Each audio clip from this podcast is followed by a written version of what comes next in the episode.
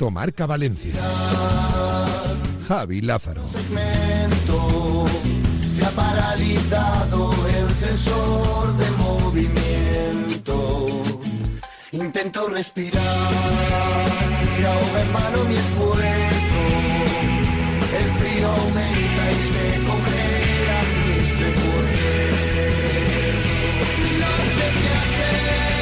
Saludos, hola, ¿qué tal? Buenas tardes, sean bienvenidos, bienvenidas a esta nueva edición de Directo Marca Valencia, porque estamos ya martes, es 16 de enero de 2024 y es la una y un minuto de la tarde. Hay dos opciones, o teníamos dos opciones aquí en Radio Marca Valencia, que era la de continuar escuchando a Carlos Alcaraz, ya lo sabéis que los Pablos, en definitiva, el tiempo de marcador, deporte, directo, lo podéis seguir, si tenéis muchas ganas de seguir a Carlos Alcaraz, ya lo sabéis que podéis seguir con el tiempo de marcador, con los Pablos, con eh, Escarabajano y en definitiva contándose este de momento eh, 7-6-6-1-1-0 y además con ese break ya a favor y sirviendo eh, Carlos Alcaraz 30-15, ya encarrilando para conseguir su primera victoria en esta primera ronda del Open de Australia. Lo digo porque si queréis conectaros vía internet lo podéis hacer ¿eh? directamente para escuchar el tiempo de marcador. De todas formas, también os digo que durante este programa os voy a ir actualizando un poco los marcadores que ojalá dentro de poquito nos tienen que llevar ya a Carlos Alcaraz con ese 3-0 y estando ya en la segunda fase, en la segunda ronda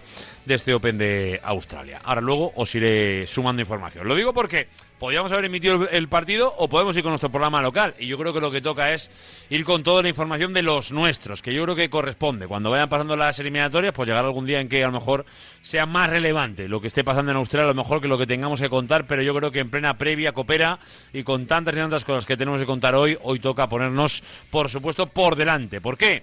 Porque hay que hablar del Valencia y hay que hablar, por ejemplo, de la vuelta de Benítez. Por supuesto que sí, hay que hablar del mercado y de la figura de pues bueno, Rafa Mir y compañía. Vamos a repasar exactamente dónde está todo lo sucedido ¿eh? en las últimas horas, en los últimos días y en qué punto se encuentra. Ahora eh, nos lo vamos a preguntar y con ello vamos a intentar buscar eh, la recta final del mercado. ¿Por qué? Porque estamos a 16 de enero, porque quedan dos semanas y porque a partir de ahí ya no habrá vuelta atrás. Ya arrancará directamente la recta final de la temporada para el Valencia.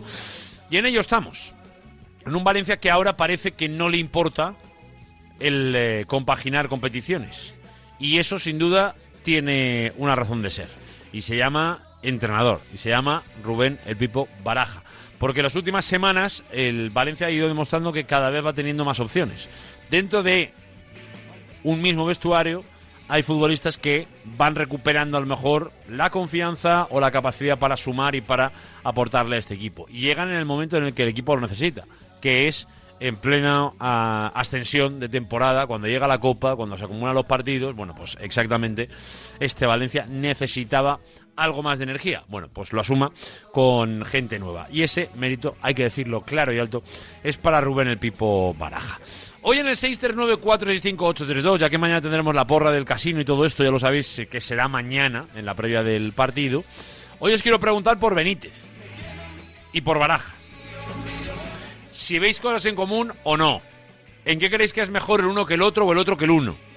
Y si os gustaría que al final de la historia, ojalá dentro de muchos años se tenga que marchar, eh, o sea, el momento en el que veamos a Baraja marcharse de, de, del Valencia, bueno, pues cuando eso sucediera, eh, si aún creéis que Baraja tiene, eh, perdón, si Benítez creéis que aún tiene un poquito de sensación de que pueda volver algún día a Valencia o de que tengáis vosotros la voluntad de verlo otra vez en el Valencia. Hay veces que las segundas partes no son las mejores. Por eso también está la pregunta ahí, ¿no? ¿Qué tiene Baraja de Benítez y qué futuro veis en un lado y en otro en la opción de poder continuar en Mestalla? 639-465-832. Mañana se darán la mano en la previa y en el post, seguro, de un Valencia-Celta que tiene que marcar quién está en cuartos de final de la Copa de Su Majestad el Rey. Eso será mañana. Hoy, por cierto, en el primer tramo, en el tramo que habitualmente dedicamos al Valencia Club de Fútbol, os eh, digo ya que para los que os guste el fútbol internacional, vamos a ponernos una sillita, nos vamos a sentar tranquilamente con nuestro Luis Molinero, ya lo sabéis que es nuestro especialista en fútbol internacional, y vamos a analizar la Copa de África. Y sobre todo, hacia dónde va Marruecos y hacia dónde va Guinea. Guinea que de momento ya ha sumado su primer punto y tengo la sensación de que, visto los resultados, puede hacer muy bueno ese punto eh, según eh, pase en la segunda ronda. Dicho esto, para Valencia será peor, porque posiblemente conlleve que Diacabí se quede algo más de tiempo en tierras eh, africanas, en Costa de Marfil, que es donde se está llevando a cabo la competición. Hablaremos de ello, hablaremos de más cosas, por ejemplo, obviamente de la semana de baloncesto que viene de la mano sobre todo hoy, en concreto del baloncesto femenino. ¿Por qué? Por dos cuestiones. Una, eh, obviamente lo que viene por delante a nivel de Euroliga, fundamental, y el partido de Zaragoza que tiene que marcar y un antes y un después ante la posibilidad de estar en la siguiente fase. Ya lo sabemos que es eh, determinante lo que tenga que pasar, pero dicho eso, eh, hay una cuestión mm, muy, pero que muy importante, que es la Copa de la Reina que se ha hecho sorteo hace escasos minutos, en concreto hace media hora, y ya tenemos el cuadro definitivo para Valencia y para, en definitiva, toda la competición, que es evidente que es uno de los momentos clave e importantes del año. Valencia, en concreto, bueno, ha tenido suerte relativa, como se suele decir en este tipo de situaciones, porque tiene en primer lugar un rival con el que ha perdido este año, como es el Euskotren, va a ser el primer rival el sábado 23 de marzo. Eh, en caso de superar esa ronda, se cruzaría con el ganador del Spar Girona, Movistar Estudiantes.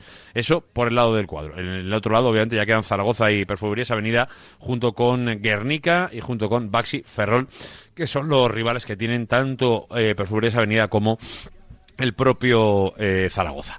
Bueno, eso por ahí. Vamos a ver un poquito la evolución y ahora luego ampliamos también con el bueno de eh, Noel Rodilla. Vamos a tener tiempo para sabios granotas. Hoy en torno a las dos y cuarto más o menos os vamos a contar exactamente dónde está el Levante y bueno, pues con todo lo que está pasando, la vuelta de la competición, etcétera, a ver un poquito este 2024 cómo está empezando a andar. Que obviamente eh, lo hace con bastante caos eh, administrativo, por decirlo de una forma bastante, bastante resumida. Veremos a ver qué, qué sucede. Y hoy, para acabar, tendremos nuestro espacio Teika, que por cierto, vamos a contaros una historia muy concreta que además nos llama mucho la atención, que es cómo un equipo valenciano, prácticamente en un año, se ha plantado en concreto en ser el tercer mejor equipo de todo el país en ciclismo. Hablamos de la, el equipo femenino de la UPV, de la Universidad Politécnica de Valencia, que prácticamente un año eh, se ha plantado prácticamente entre los mejores del país. Eh, ahora luego David Sánchez, eh, que es el director general, nos lo va a contar. Venga, así que hasta las 3 de la tarde un montón de cositas que contaros, que, con las que estar informados y sobre todo también con las que opinar en el 639-465-832 para hablar de Benítez, de Baraja, de la Copa o de lo que queráis. Hoy, por cierto, si tenéis preguntitas para los sabios granotas, también 639-465-832. Venga, que es la 1 y 8 minutos de la tarde, que Alcaraz ya lo tiene prácticamente encarrilado porque ya se ha puesto 3-0 en el tercero, con lo cual prácticamente está, además con doble break, sirviendo ahora mismo el bueno de Carlos Alcaraz, 15 iguales, con lo que está cada vez más cerquita de encontrar ya esa victoria eh, que le va a llevar a la segunda fase de Australia. De momento 6-7, 1-6 y de momento 0-3 sirviendo eh, Carlos Alcaraz. Una y nueve minutos. Está Pascual Zamora en el control técnico y publicitario con Luis Cortés y con Noel Roy en el trabajo de producción y de redacción. Desde ahora y hasta las 3 llega el momento para el deporte valenciano. Aquí en la sintonía de Radio Marca, aquí hasta las 3 esto es Directo Marca Valencia.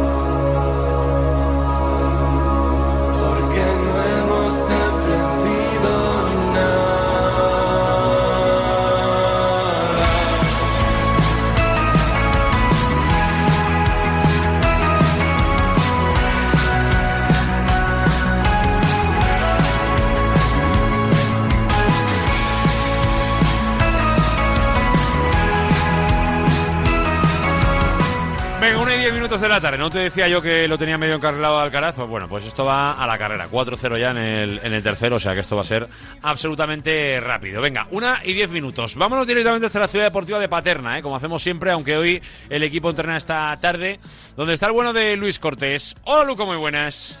¿Qué tal? Muy buenas tardes, ¿cómo estáis todos? ¿Cómo es una mañana de paterna en un martes como el de hoy sin que el equipo entrene? ¿Qué hemos visto? ¿Qué está pasando? ¿Qué pasa? ¿Por qué está Luis Cortés en paterna? ¿Qué ha encontrado Luis Cortés en paterna hoy? Bueno, esta tarde entrena el equipo, eh, luego hay rueda de prensa a las eh, seis menos cuarto del Pipo Baraja. Eh, ha venido Gallá, ha estado aquí el capitán del Valencia Club de Fútbol trabajando, a pesar de que esta tarde tiene entrenamiento y que esta mañana en principio es libre. Y ha habido una reunión en el día de hoy de Corona. yo, si me dejas, Lázaro, luego unos minutos, eh, también contigo, por supuesto que sí, me gustaría eh, radiografiar cómo está la situación del mercado del Valencia a día de hoy. Porque Lo vamos a hacer. Y con Diego raras. Pico, también te aviso ya. Porque yo veo muchas cosas raras. A mí no me cuadran muchas cosas. A mí tampoco. No, estoy, estoy ahora mismo en un puzzle, ¿vale? Que la cabeza del caballo no me cuadra en el cuerpo del caballo y el jinete tampoco me entra. Entonces, no sé, no, no, no sé. Y, y voy a contar hoy uh, cosas que yo sé claras. Y, y- y lo siento si se va a enfadar alguien, eh, alguna fuente. Pero es que quiero radiografiar la situación tal y como está. Mira, lo voy a contar ya y se ha terminado una de las cosas que quería contar porque así abrimos boca. Ba- básicamente Hoy- por- porque si no, al final te morderás la lengua y será peor. Así que. No, no voy a morder la lengua. Hoy no voy a morder la lengua. Hoy estaba yo aquí en, las- en la puerta con mi compañero Germán, en la puerta de, de la ciudad deportiva de Paterna. Y ha salido un hombre, eh, un hombre del edificio principal, tal cual. Voy a preguntarle porque yo este hombre nunca lo he visto en mi vida. Y estaba hablando con él y resulta que era un agente, que me perdone, por favor, si lo voy a citar, pero bueno, también eh, yo creo que la gente se merece que, contemos las cosas como son. Y he hablado con el, no, el hombre y me ha dicho, sí, mira, yo soy agente de futbolistas, yo pertenezco a la empresa de Goal Management, que es una agencia que, bueno, que lleva bastantes jugadores con nivel. Eh, lleva a jugadores como Morlanes, como Kiko Femenía, como Bellerín, como Nana, el portero del Manchester United, y ha venido aquí a reunirse con Corona, aprovechando que estaba por Valencia, ha venido aquí a reunirse con Corona. Y le digo, bueno, ha habido suerte, se ha podido hablar de algún jugador en concreto tal, y me responde, a mí es que me dicen que está todo muy tranquilo, que es muy difícil que fichen. Y yo, hombre, me dice, sí, sí, a mí me han dicho aquí que esto está aquí tra- tranquilo, que bueno, que aquí no van a fichar, entonces me voy.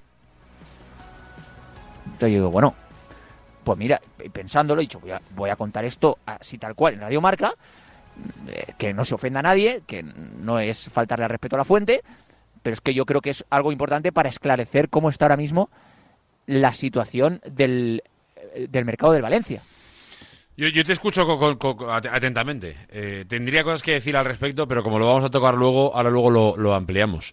Eh, la, la historia acaba ahí o hay algo más que...? que- Luego, luego, luego hablaremos de Rafa Mir, luego habla- hablaremos de Peter Federico, Claro. hablaremos de Kovalen Condredi y hablaremos de todo. Pero claro, si aquí, y no es el primero que me lo dice, si viene un agente aquí a reunirse con Corona y sale de la reunión con Corona, y el mensaje primero que me transmite aquí a mí cuando sale de la reunión es, Es que eso es lo pues mira, a mí es que a mí yo aquí las cosas las veo muy tranquilas.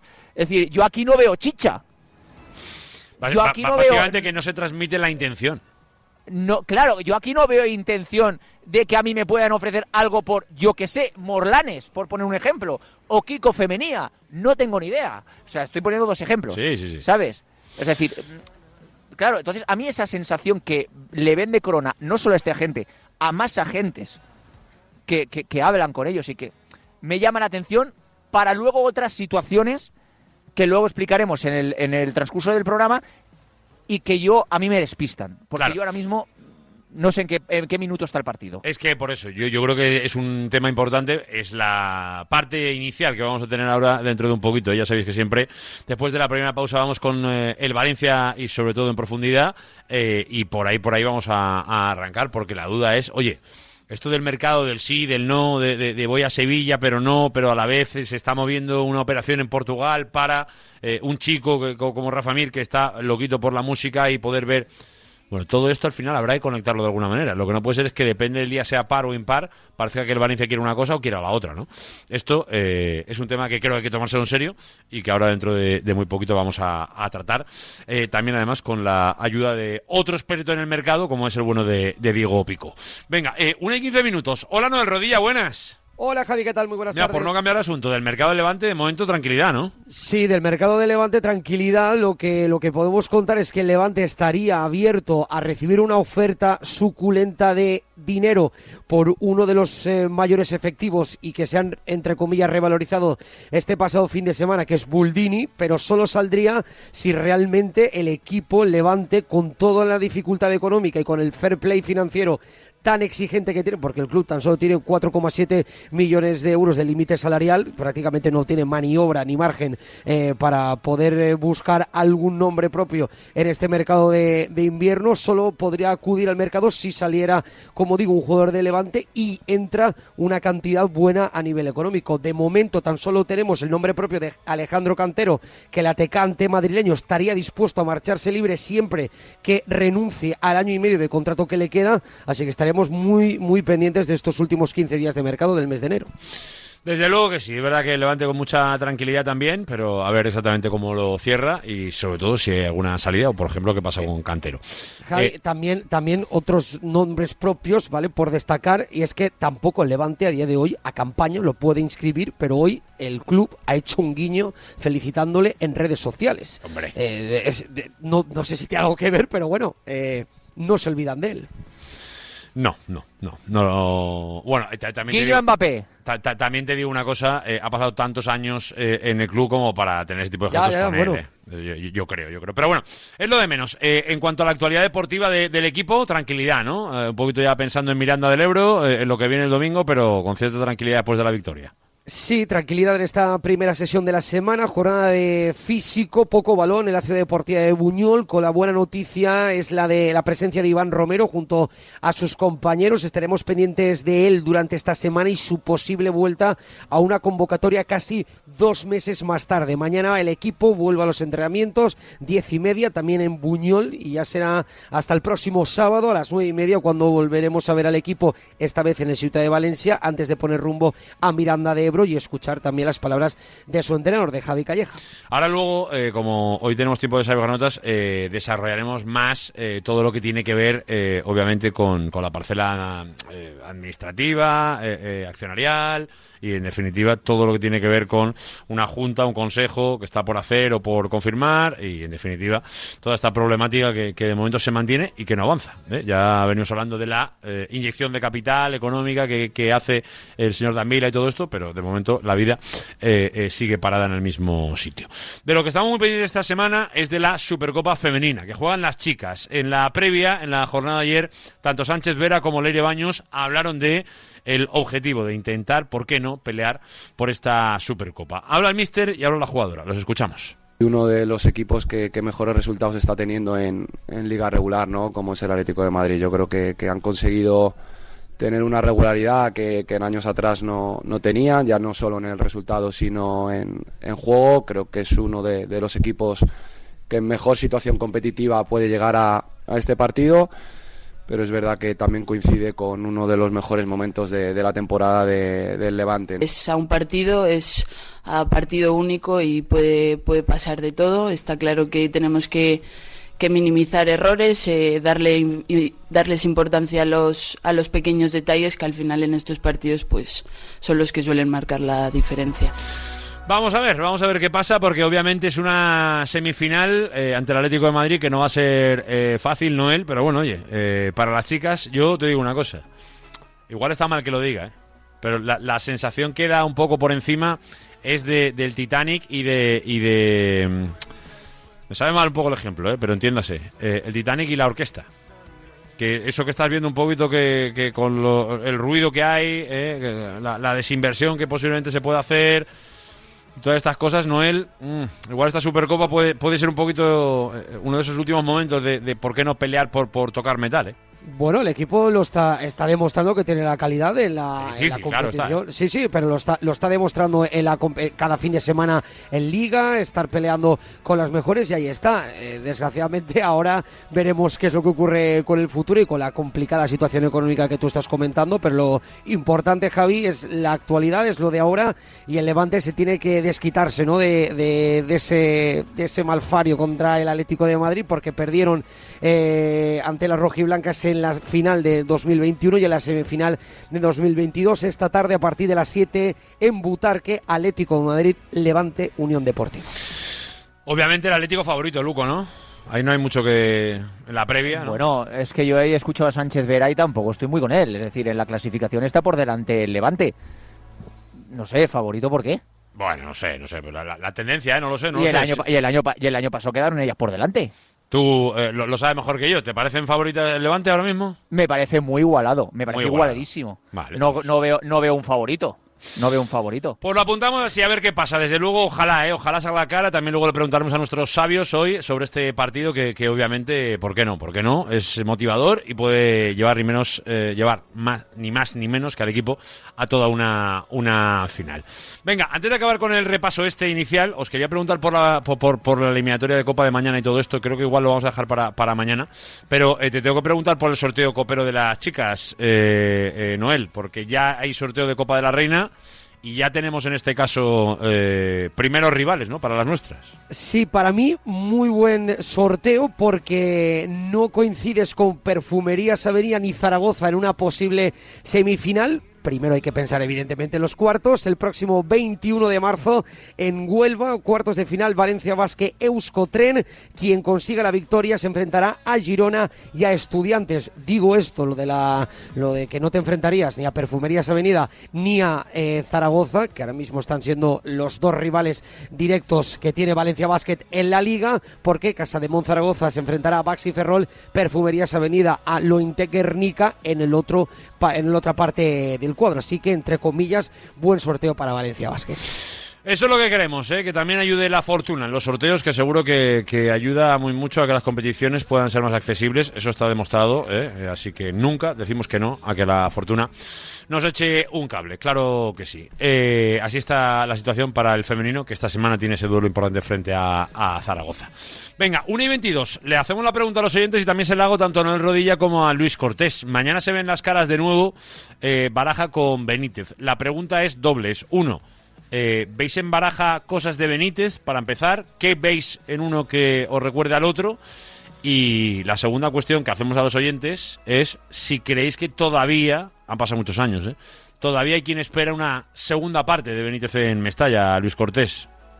Obviamente yo veo muchísimas cosas de Benítez, eh, viendo la distancia que hay entre los dos equipos, porque obviamente no se le pueden pedir los mismos objetivos al Valencia de Benítez que al Valencia de Baraja, pero sí veo un equipo muy bien armado defensivamente, que incluso en muchos partidos para obtener puntos se olvidan un poco de la situación ofensiva, y a mí sinceramente ya lo he dicho muchas veces aquí, me parece bien, que blindan su, su portería, ya lo hemos visto en las últimas jornadas también en las victorias, en los últimos partidos, tres partidos, ocho goles a favor, solo dos en contra, y luego que aprovechan la velocidad para hacer daño y sobre todo la intensidad. Es decir, el otro día hablaba yo con un entrenador importante en el mundo del fútbol que está entrenando ahora mismo en primera división y me comentaba que el Valencia es de todos los equipos de la liga, sus jugadores corren a una intensidad de 24 kilómetros por hora. Que lo más normal, y ya es alto, es hacerlo a 21. Pues en eso el Valencia está por delante de todos los equipos de la liga. Sus jugadores son los que más corren, a mayor intensidad y a mayor velocidad, más que el resto. Es que esa juventud eso, se tiene que notar. O sea, Bueno, sí. la juventud y, ta- y también las ganas y también la intensidad claro, claro, claro, y también La, la forma de trabajar, no solo la juventud, que tú Total, puedes ser muy joven y ser acuerdo, lento. acuerdo, sí. ¿Sabes lo que te quiero decir? Pues, pues eso, y yo me quedé un poquito anonadado, porque yo, claro, yo pues eh, cuando hablo con gente profesional del fútbol, porque yo no lo soy, le pregunto, Jorín, Baraja lo que está haciendo tal, y me dice, sí, sí, Baraja mucho mérito, pero también los chavales son muy buenos, ¿eh? Porque tú cuando juegas contra el Valencia, ya no solo lo organizados que están, que lo están, es que los chavales para igualarles en intensidad, para igualarles en velocidad, es muy complicado. Porque yo, por ejemplo, mi equipo, con re- respecto al año pasado, ha ascendido un 50%. Pero es que ni aún así llega a lo del Valencia. Que el Valencia está en 24 y lo normal es estar en 21. O sea, que es que eso obviamente hace mucho. Desde luego que sí. Eh, Noel, ¿qué? Mira, ayer precisamente el ganador del, eh, de la porra del Casino Sí. Cirsa Valencia lo apuntó, ¿no? Que le, le recordaba mucho poco, al, aquel Valencia, ¿no? De, de Rubén de, de Benítez por aquel juego a la contra. Quizás esa, vertical- esa verticalidad, no tener miedo al rival, bueno, pues eh, probablemente se pueda acercar. Y has hecho la pregunta de que si ves una segunda parte de Sí. Benítez, lo siento, pero no, las segundas partes nunca fueron buenas. Yo creo que Benítez quedará ahí en la historia y creo que ahora somos más de Baraja que, que de Benítez. Yo te digo una creo cosa. Que, yo, yo creo que Benítez, y ayer os escuché eh, eh, eh, en, en Sin Ataduras, lo tengo claro. A Baraja se le ficha por quien es, por el mediocentro, no por el entrenador. Y creo que eso está calando mucho a los jugadores. Es posible, es posible. Y estoy un poco en, ese, en, esa sensación que, eh, bueno, obviamente en los años eh, posteriores a la salida de Benítez, yo creo que toda Valencia tenía un poco esa, esa voluntad, ¿no? Ya no sé si una sensación, pero sí una voluntad, que era que algún día Benítez volviera, ¿no? Y un poco pudiera acabar una obra que se quedó un poco a mitad de hacer. Es un poco la sensación que tuvimos cuando se marchó. Luego a lo mejor es que la obra estaba acabada de verdad, no lo sabremos nunca, desgraciadamente. Pero han pasado tantos los años que ya no sé si será buena una segunda parte, de verdad, ¿eh? No, lo sé, no lo sé, no lo sé, no sé. Igual hoy es, es, fácil decir que no, pero, pero obviamente eh, sería una alegría volverla a ver en el Valencia. No sé si la salida o la opción de cómo podría acabar vale, tanto la pena como para arriesgar eh, esa imagen que tiene Benítez en Valencia, pero el futuro, el destino y muchas más cosas nos dirán si, si Benítez tiene paso por Valencia o no. ¿A ti te, lo pide el cuerpo, Luco, o no? ¿Ves a Benítez volviendo o no? Yo creo que la atmósfera tendría que ser eh, la favorable para que Benítez volviera y yo ahora creo que ni por parte del Valencia ni por parte de Benítez lo es. Benítez ha sido el mejor entrenador de la historia del Valencia. El mejor. Ahora, primero, punto número uno, el Valencia tiene entrenador y ojalá sea para muchos años Pipo Baraja, que hay que recordar que termina en 2025 y ya veremos, ya veremos, ojalá quiera seguir y ojalá se den las cosas para que sigan. Pero con Meriton no sabes nunca lo que puede pasar dentro de 20 minutos, por lo tanto no nos podemos tirar tan lejos. Eh, por ahora el Valencia, primero y principal, tiene entrenador y a mí me gusta y quiero que siga muchos años, que es Baraja. Y segundo, si yo voy a buscar un perfil de entrenador, yo que me perdonen los amantes del fútbol histórico, que, que, repito, es el mejor entrenador de la historia del Valencia, pero yo ahora no iría por Rafa Benítez. Con todos los respetos del mundo, ¿eh? Obviamente, ahora no es el momento porque ni uno ni otro ni el Valencia. Bueno, ni, ni, ni, sería viable eh, ahora mismo que, que Benítez entrenar al Valencia. Pero bueno, sí que es verdad que todos tenemos un poco de sensación siempre de esa unión, ¿no? De que siempre va a estar cerca del club y de que, ¿por qué no algún día? Podría pasar. Bueno, pues lo veremos, lo veremos exactamente qué pasa. Eh, oye, Javi, Javi nada, un pequeño apunte. Aquello de que es el mejor entrenador de, la historia del Valencia, a mí me lo han llegado a discutir, ¿eh? Porque, por ejemplo, algunos dicen que fue Di Stefano. Di Stefano. Yo, yo desde luego creo que la, si, hay una competencia histórica, tiene que estar entre, entre Benítez y Di Stefano. A ver, vamos a ver. yo no lo conocía, evidentemente. yo, yo a Di Stefano no lo vi. O sea, no lo vi entrenar, no lo vi jugar, no lo vi entrenar. De lo que yo conozco, Benítez es el mejor entrenador de la historia del Valencia. Yo, del mejor jugador de la historia del Valencia, el mejor delantero, te puedo decir David Villa, pero es que yo a Kempes no lo vi. Claro. Entonces, claro, yo si no lo veo no lo puedo valorar. Eso yo creo que todos lo entendemos. Y opiniones habrá para todos los gustos, pero que desde luego estaría en el top 3, eso no hay ninguna duda. Y que por mucho sería el 1, también. A muchas generaciones, desde luego, nos hizo eh, ver cosas que ni planteábamos la posibilidad de ver. Y eso, eh, desde luego, fue responsable Rafael Benítez. 1 y 28, eh, Noel Rodilla, ¿me dejo algo? ¿Me, ¿Me tienes que contar algún detalle informativo más? Sí, un detalle muy pequeño en clave baloncesto, porque en este caso Claudia Contey ha salido, se ha marchado de Valencia Vázquez cedida a Seu, así que se marcha la jugadora de Valencia Vázquez hasta final de temporada. Pues toda la suerte del mundo, ¿eh? que ojalá una valenciana como Claudia Contey pueda volver para sumar ¿eh? y para aportar un poquito más a las chicas de Rubén Burgos ya a partir de la próxima temporada. Noel Rodilla, te mando un abrazo muy grande. Un abrazo, Javi. Venga, pues vamos con mensajes 639-465-832. Vamos con el WhatsApp que hoy habla de Benítez, que habla de Baraja. ¿De qué habla? Vamos a escucharlo, que para eso está la familia de Marcador, la familia de Marcador, digo, de Radio Marca. Para eso está, obviamente, nuestra terapia, que escuchamos ya en el 639-465-832. Buenos días, equipazo. Aquí Ángel, del Salón de Picasso. ¿Qué pasa, Ángel? Mira, ayer no pude escucharos, entonces no sé si hablasteis de este tema. A ver pero si escuchaste las palabras de Hugo Duro al final del partido y quien no lo haya hecho le invito a escucharlas porque explica muy bien el, buen hacer y, éxitos, entre comillas, de este equipo. Y luego Benítez, si vuelve al Valencia, que no sea que no sea con este propietario. No lo quiero. Yo este creo que él no vendría. Él no vendría con este propietario. Buenas tardes, equipo. Miquel de San Sebastián. ¿Qué pasa, Miquel? Pues Benítez, hace años y me hubiese gustado que hubiese vuelto, pero ya han pasado muchos años y han cambiado los jugadores, ha estado en muchos equipos, en muchos no ha triunfado y ya yo creo que ya no, no, sería buena opción. Y lo de Baraja, pues me gustaría que siguiera aquí muchos años y que sería pues tipo Simeone, que eh, o tipo Ferguson, vamos, que lleve muchos años aquí y ojalá. eso es muy difícil, pero bueno, esa sería mi ilusión de Baraja. Venga, un abrazo. Es uno de esos debates, ¿no? Que, que están abiertos en Hola, día de hoy. ¿qué tal? ¿Qué pasa? A ver, yo pienso que Rafa Benítez, o sea que Baraja es lo más parecido a Rafa, al Valencia de Rafa Benítez de cuando ganaron las ligas, porque creo que lo que quiere es un equipo rocoso y jugar al contraataque, como jugaba más o menos el Valencia. Ala, ahora este Rafa Benítez no tengo ni idea de cómo juega, porque no sigo ni al Celta, no, no lo seguí en la liga inglesa, no tengo ni idea si, Hombre, es diferente, si sí. este Rafa Benítez sigue jugando igual que jugaba. Pero vamos, lo que Baraja tiene claro es gente peleona y, y- y a, y a correr. Venga, un saludo.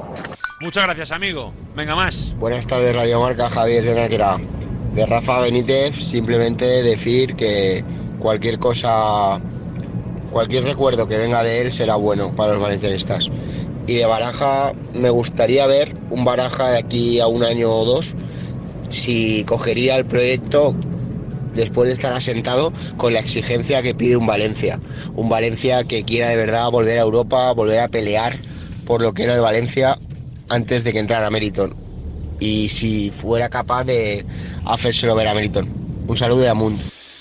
La verdad es que eso de hacer ver a mérito en cosas a mí me cuesta mucho, sea quien sea y lo haga quien lo haga. Pero bueno, oye, eh, pues será cuestión de no perder la fe. Yo creo que hoy eh, pensar en Baraja, eh, perdón, en Benítez en la vuelta, seguramente habrá que hacerlo sin, sin eh, el bueno de, de Meriton eh, eh, como, como máximo accionista. Venga, Noel Rodilla, no sé si ¿le, le has pedido, no creo que no, ¿no?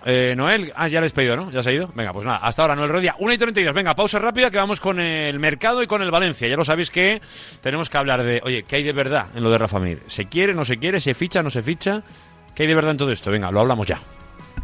Palets Castillo, número uno de la fabricación de palets con madera sostenible en España. Palets Castillo es uno de los cinco mayores productores de palets de Europa. Nuestra implantación en Brasil nos hace exclusivos en la venta de madera de la mayor calidad a los cinco continentes. Palets Castillo, empresa del sector del embalaje en madera con más de 90 años de historia y experiencia. Patrocinador oficial de los equipos femenino y masculino del Club Deportivo Soneja. Descúbrenos en paletscastillo.com y en el 964 13 27 27 en Soneja, Castellón.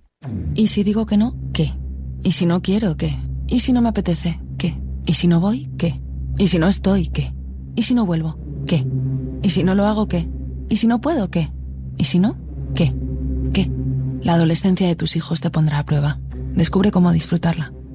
Entra en fat.es.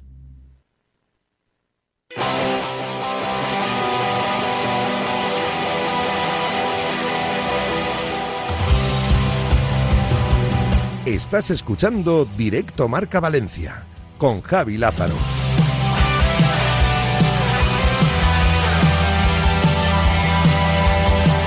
¿Tú pe- pensabas, Pico, que le iba a plantar más o menos cara a Gasqueta Alcaraz? Tú que eres un dominador del mundo del tenis, Diego Pico. No, a ver, estos partidos de, de primera ronda... eh, Son peligrosos, ¿eh? Pero suelen ser así. El, el rival aguanta mucho en el primer set.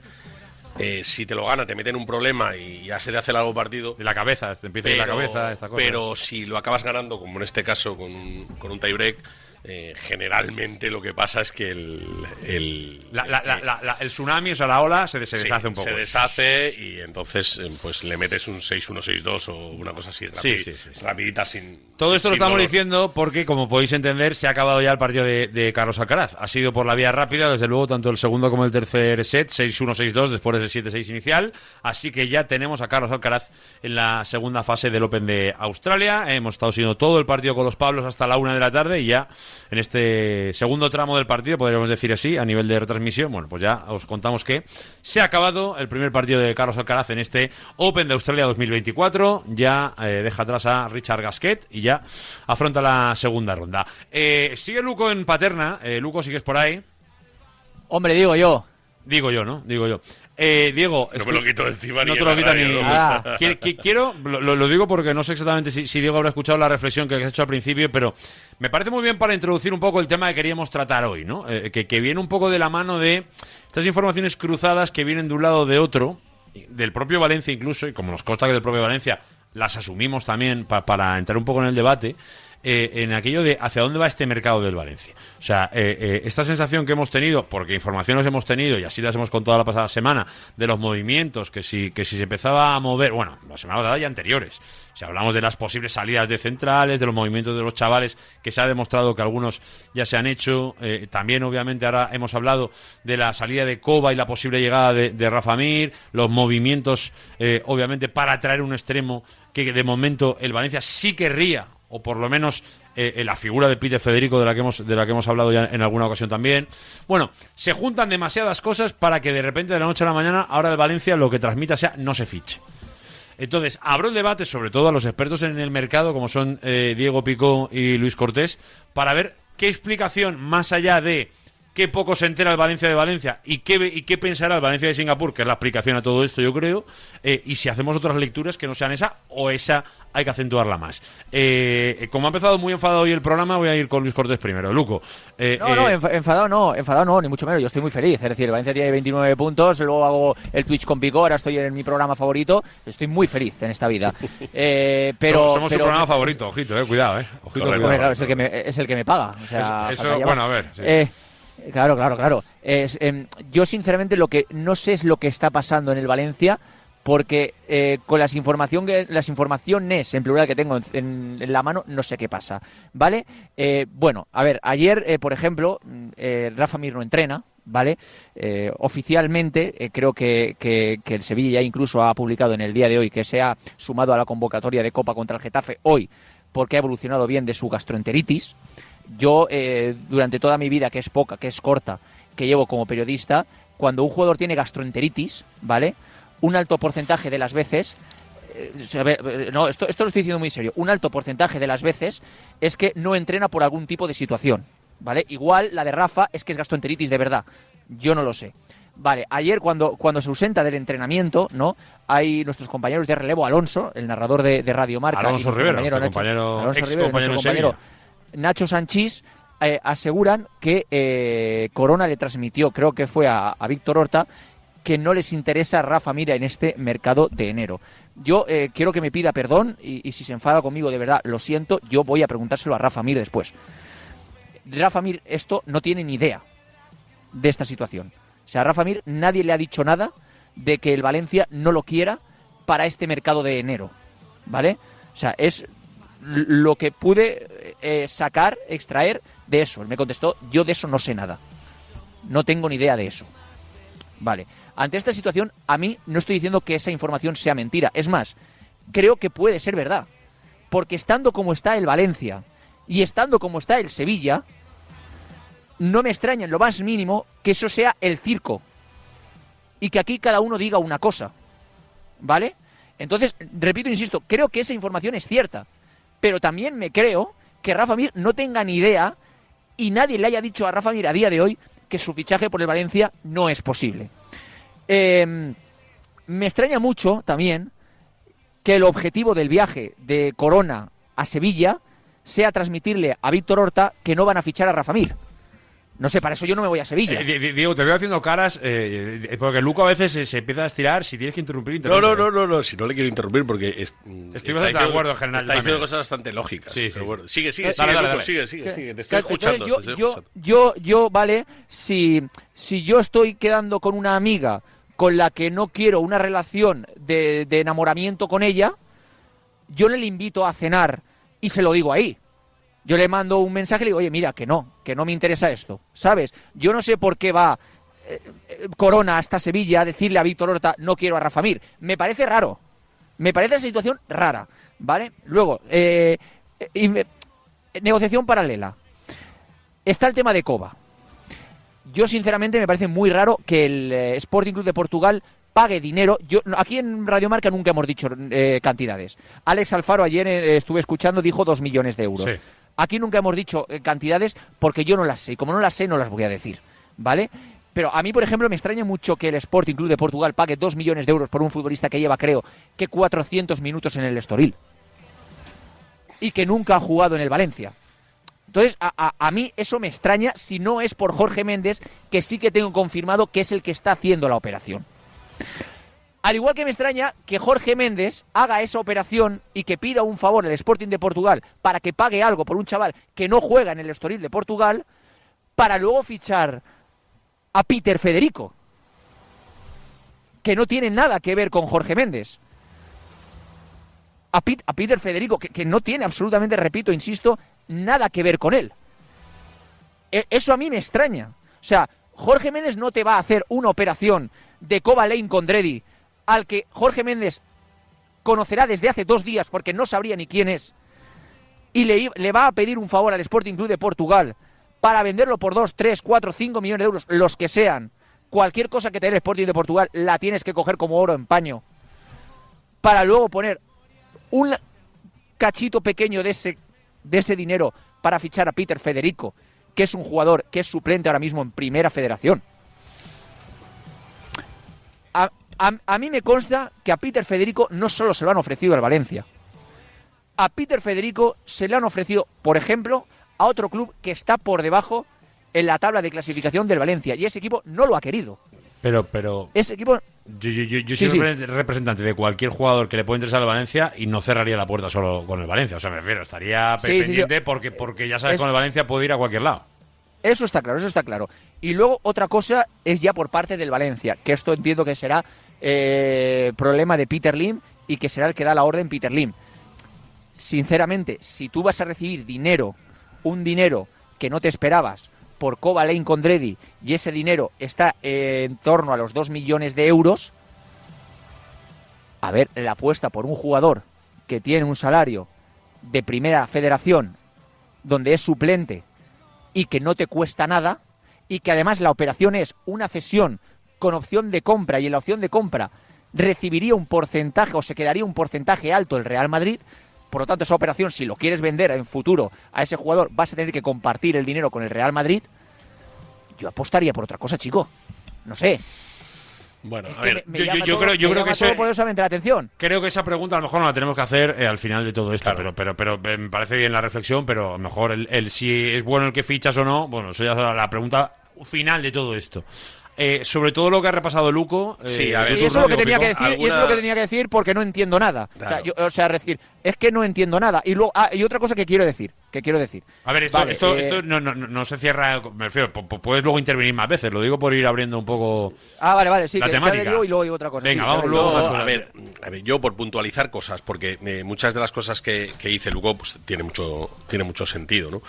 Eh, a mí hay una cosa fundamental en esta en esta situación de Rafa Mir, ¿no? Plantearemos ahora la situación de Por Rafa eso, Mir. por eso, que a ver, Vale. estamos abriendo demasiado En- claro, en- en Rafa Mir hay una situación que es evidente, y es que eh, la tensión en Sevilla ha subido mucho con el jugador. ¿Por qué? Pues porque en Sevilla son absolutamente conscientes de que el jugador es el que eh, el primero que, que está diciendo, oye, sacadme de aquí. ¿no? Yo creo que esto se activa todo porque hay una llamada de Rafa Mir a su representante, que no creo que hable todos los días con él, pero algún día hablará, porque es su agente, y le dice, oye, mm, sácame de aquí. Ya está bien, me tienes que sacar de aquí. Entonces, en Sevilla eso lo saben. Y en Sevilla también saben que es Rafa Mir el que habla con mucha gente de Valencia y da la sensación de que la operación mm, está muy avanzada, de que se puede cerrar, porque eso en Sevilla lo saben. Y Quique lo sabe, porque además Quique probablemente hable con los mismos eh, con los que habla Rafa Mir, pero en otro- de otras cosas. ¿no? Bueno, eh, ante esta situación eh, mm, se plantea la situación de, bueno, ¿quién paga esto? ¿Qui- qui- ¿Quién paga la festa? ¿no? Que, que veríamos aquí. Aquí es evidente que mm, ahora mismo Corona y Solís están fuera de la de todo de toda negociación. Ellos, tú puedes llamarle mil veces, te contarán cada vez te contarán su película, pero importa poco lo que te cuenten porque ahora mismo probablemente no sepan absolutamente nada. Eh, ellos se enterarán, mm, pues eh, media hora después de que se entere Leijun y, y- luego ya se enterará el resto del planeta porque ya se encargarán de vender una de, de- de vender una situación, ¿no? De vender un discurso que no les deje demasiado mal, pero que deje claro que, que, que- el autor de la operación no son ellos, ¿no? Que ellos han estado un poco al margen. Mm, yo creo que ya nadie se cree o sea, si, si Corona el otro día sale y, y dice, no, estamos trabajando en el tema de Rafa Mir, nadie le va a creer. O sea, ya saben, todo el mundo sabe que esa operación la está haciendo eh, Méndez, ¿no? Por tanto, mm, tampoco él va a sacar pecho de esto. Yo creo que eh, lo que hacen es decir, nosotros no sabemos nada, eh, no, nosotros no queremos a nadie, nosotros no tal, y luego ya si la cosa se cierra, pues dirán, bueno, sí, una operación, que estábamos ahí tal, bueno, habíamos hablado con él, con el chaval, tal. Es normal, ¿no? Yo, yo eso lo, lo veo normal. Eh, el tema de la pasta. ¿Quién pone la pasta? Que yo es aquí donde, donde creo que eh, está quid de la cuestión. Si recordáis, eh, vosotros, el año pasado el Valencia fichó a Andrés Almeida, ¿no? Eh, y pagó 7 millones. Curiosamente, los 7 millones que debía eh, Gil Vicente, que era el equipo de Andrés Al- de Almeida, de Almeida eh, y curi- curiosamente pagó 7 millones, o sea, no, no pagó 8. No- no fueron ni 5 ni 10, Ni ¿no? 5 ni 3, fueron 7, que era lo que debía, ¿no? Bueno, una operación de, de Méndez que es habitual. Mm, yo no sé si ese dinero lo puso el Valencia, lo puso la sociedad de Méndez o quién lo puso, pero alguien lo puso. Y el jugador es del Valencia. Veremos cuando se venda si todo va para el Valencia o hay una parte para, para Méndez porque adelantó el dinero. Bueno, esto es una suposición que lo suele hacer, ¿eh? que, se, que- se suele funcionar así en Gestifute. Mm, en esta situación de Coba, hombre, es muy curioso que un equipo como Sporting de Portugal, que le debe varios favores a, a Méndez, pero muchos, mm, de repente se interese por un futbolista, como decía Luco, que ha jugado cuatro minutos, o sea, cuatro ratos, perdón, y curiosamente vaya a pagar, o tenga intención de pagar, o sea filtrado que va a pagar, dos millones de euros, que es curiosamente lo que le tendría que pagar el Valencia a Rafa Mir de sueldo de aquí a final de temporada. Mm, Yo en el fútbol las, curios- las, Casualidades. las casualidades mm, cada vez me las creo menos porque cada vez conozco más cómo funcionan eh, las, oper- las operaciones de este estilo. ¿no? Mm, bueno, que el Valencia de Valencia o el- la, la dupla Solís-Corona que de esta operación saben lo mismo que yo, eh, mm, puedan aportar algo. Yo creo que ahora no aportan nada. Eh, pero también es verdad que ellos, bueno, es, es- es lícito que intenten eh, resguardar su un poco su mundo honor, ¿no? Decir, no, no, nosotros estamos ahí. Bueno, yo creo que Solís el otro día, las declaraciones que hace previas al partido, mm, son bastante lógicas, ¿no? Bueno, nosotros vamos a esperar, estamos ahí, tal, no se moja, ya, ya no comete errores de bulto, ¿no? Como, como en los últimos meses, en los que se le ha feado mucho, porque cada declaración que hacía mm, era, era una cagada. O sea, que decía, "Eh, tío, ya, ya has vuelto a meter la pata. Eh, lo de Corona en Sevilla, bueno, lo de Corona en Sevilla con gafas de sol a las 9 de la noche le faltaba el periódico de espía. eh, yo creo que ahí es un poco mm, rozar un poquito el dejarme ver. ¿no? Bueno, me dejo ver y tal, estoy aquí, luego voy a Pero ver. ¿con qué intención? Pues es que hay- eh, puede haber mil intenciones, entrar en esa Ah, yo, yo, yo, y esto es información, me refiero, lo baje ya- Al final eres el director deportivo del Valencia y, y si estás en Sevilla y en un partido del Sevilla, mm, bueno, yo no veo mal que vaya. No, yo tampoco. Yo creo que es un error, eh, Pero- es pero- un error de imagen, pero, pero como ir, tú puedes ir, incluso puedes allí mm, presentarte como el y sacar tu, tu tarjeta, ir a hablar con Víctor Horta de tú a tú y dar, darle un abrazo y dejarte ver como que como que, que eres un, un tipo importante dentro del organigrama del Valencia. Bueno, mm, el ego el, el- el ego muchas veces nos pierde a todos, eh, a mí también, ¿eh? Pero pero mm, es posible no sé no, no, no creo que a ver A ver, yo- eh, yo- a, a mí la, la frase de Luco de yo no voy a Sevilla a decirle a un tío que no le voy a fichar un jugador suyo entonces que tiene que ir al Madrid a decirle oye mira no voy a fichar a Vinicius eh, y al Barcelona oye mira no, eh, no he venido no he venido a fichar a Ferran eh, Eh, oye ta- oye que no he venido a fichar a, a Fekir no, no, luego fue a ver el Betis, no, no creo que fuera a, bueno, a Ramón Plano ya no está, pero a que ha sustituido a Ramón Plano y le dijera, oye, no he venido a fichar a Fekir, eh, tranquilo. Claro, tranquilo que Eh, no es mi intención Que eso, que eso no tiene ningún sentido. O sea, bueno, sí, le puedes decir, oye, no te voy a fichar a, a Rafa Mir, eh, je, je, je, ja", pero si él no Bueno, lo va a pero, fichar. pero, pero dicho eso, la información que publican los compañeros de relevo, confirmada esta mañana por esta casa, esa conversación se dio. Esa Sí, conversación que- de Corona, de decirle, no, yo realmente no venimos a, eh, o, o- o no, ten- no tenemos la intención de firmar a Rafa, Sí, esa pero- frase se ha dado. O pero- sea, eh, es yo que la- lo- la- Lo, que no sé hasta qué punto es, que, que yo creo que al final es volver a lo de siempre, y, y creo que estamos dando vueltas siempre a lo mismo, es hasta qué punto toda declaración que salga de esa boca tiene sentido Claro, como la futuro del la información que es la información que transmite Corona no puede ser tomada Esa es ni como una verdad absoluta de club ni como una estrategia de club ¿vale? Pero, no pero, verdad pero- absoluta, pero sino es ridículo. Pero, pero vamos a ser claros, es ridículo. Es ridículo que dentro de 10 días pueda estar Rafa Mir vistiendo la camiseta del Valencia después de todo lo que ha pasado. Ya, pero- porque, porque hay un tío, como tú decías, con la tarjeta del Valencia Club de Fútbol que se ha plantado en un estadio de primera división con, oye, eh, que, que alguno dirá, oye, que sí, que da igual, que al final lo importante es que venga Rafa. Vale, sí. Pero ¿y la imagen que das, tío?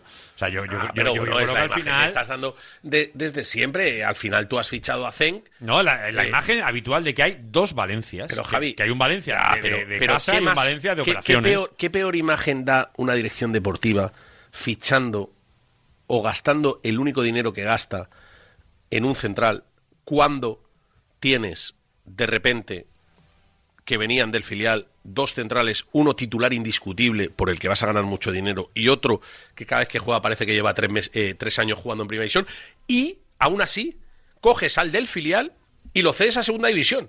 O sea, te sobran centrales y de repente la única inversión que has hecho es un central, que encima no juega ni un minuto, porque el entrenador, vamos, no, lo venía en pintura. Entonces,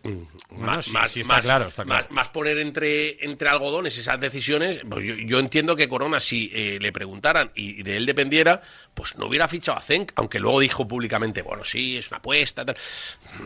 Corona eh, pues, pues, Por- ver- por- vería lo que venía. Por ir aclarando a dónde vamos, que además eh, Luis Cortés tenía algo pendiente que ahora, ahora le preguntaré qué era. Eh, al final, el resumen un poco de esta conversación que tenemos hoy en este, en este directo Marca Valencia tiene mucho que ver con un poco la, la sensación de caos que genera el mercado del Valencia.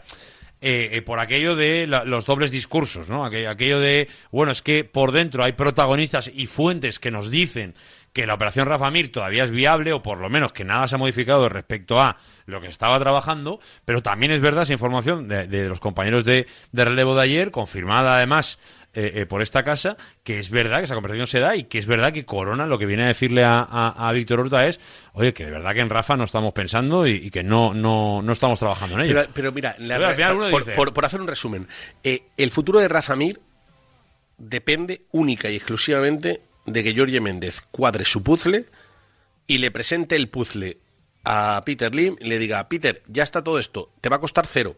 No te preocupes de nada. Mira, hecho así, pum, Tal cual. pum, pum, pum, pum. Ya está. si es Ese es así. el futuro. Ese es el lo resumen. que diga eh, Corona, lo que diga Solís, no, estamos no, tal. Incluso, incluso te iría más allá. Lo que diga Rafa no pinta absolutamente nada. O sea, esto funciona así. Rafa, Bueno, ya, a le ha, ver. di- Rafa ya le ha dicho a Yorie, sácame de aquí. Y mi prioridad es ir al Valencia. Eso es así. Sí, sí. Ahora- Eh, eh, y el Sevilla lo sabe, ¿eh? No, claro que lo es sabe, obvio. vamos, por supuesto que lo Aquí, sabe. aquí to- to- todas las partes de la película saben qué pasa en la realidad. Entonces, la única, la lo único que falta es que, que Georgie monte el puzzle. Que el puzzle va por Coba, pues irá por Coba de momento. Eh, a lo mejor el, el- a lo mejor el puzzle no acaba en Coba, ¿eh? Y acaba y, y sigue eh, con otro y hay un, un- un jugador intermedio y tal. Pero estas operaciones son habituales en Gestifute y, y, y hay muchos clubes que le deben, que deben muchos favores y mucho que no son favores, o sea, otras cosas. Y entonces, pues uno ahí pues se va moviendo y en cuanto lo cuadre y si se lo pone, pero esto lo hará eh, Georgie como mm, por la petición de Rafa. O bueno, no.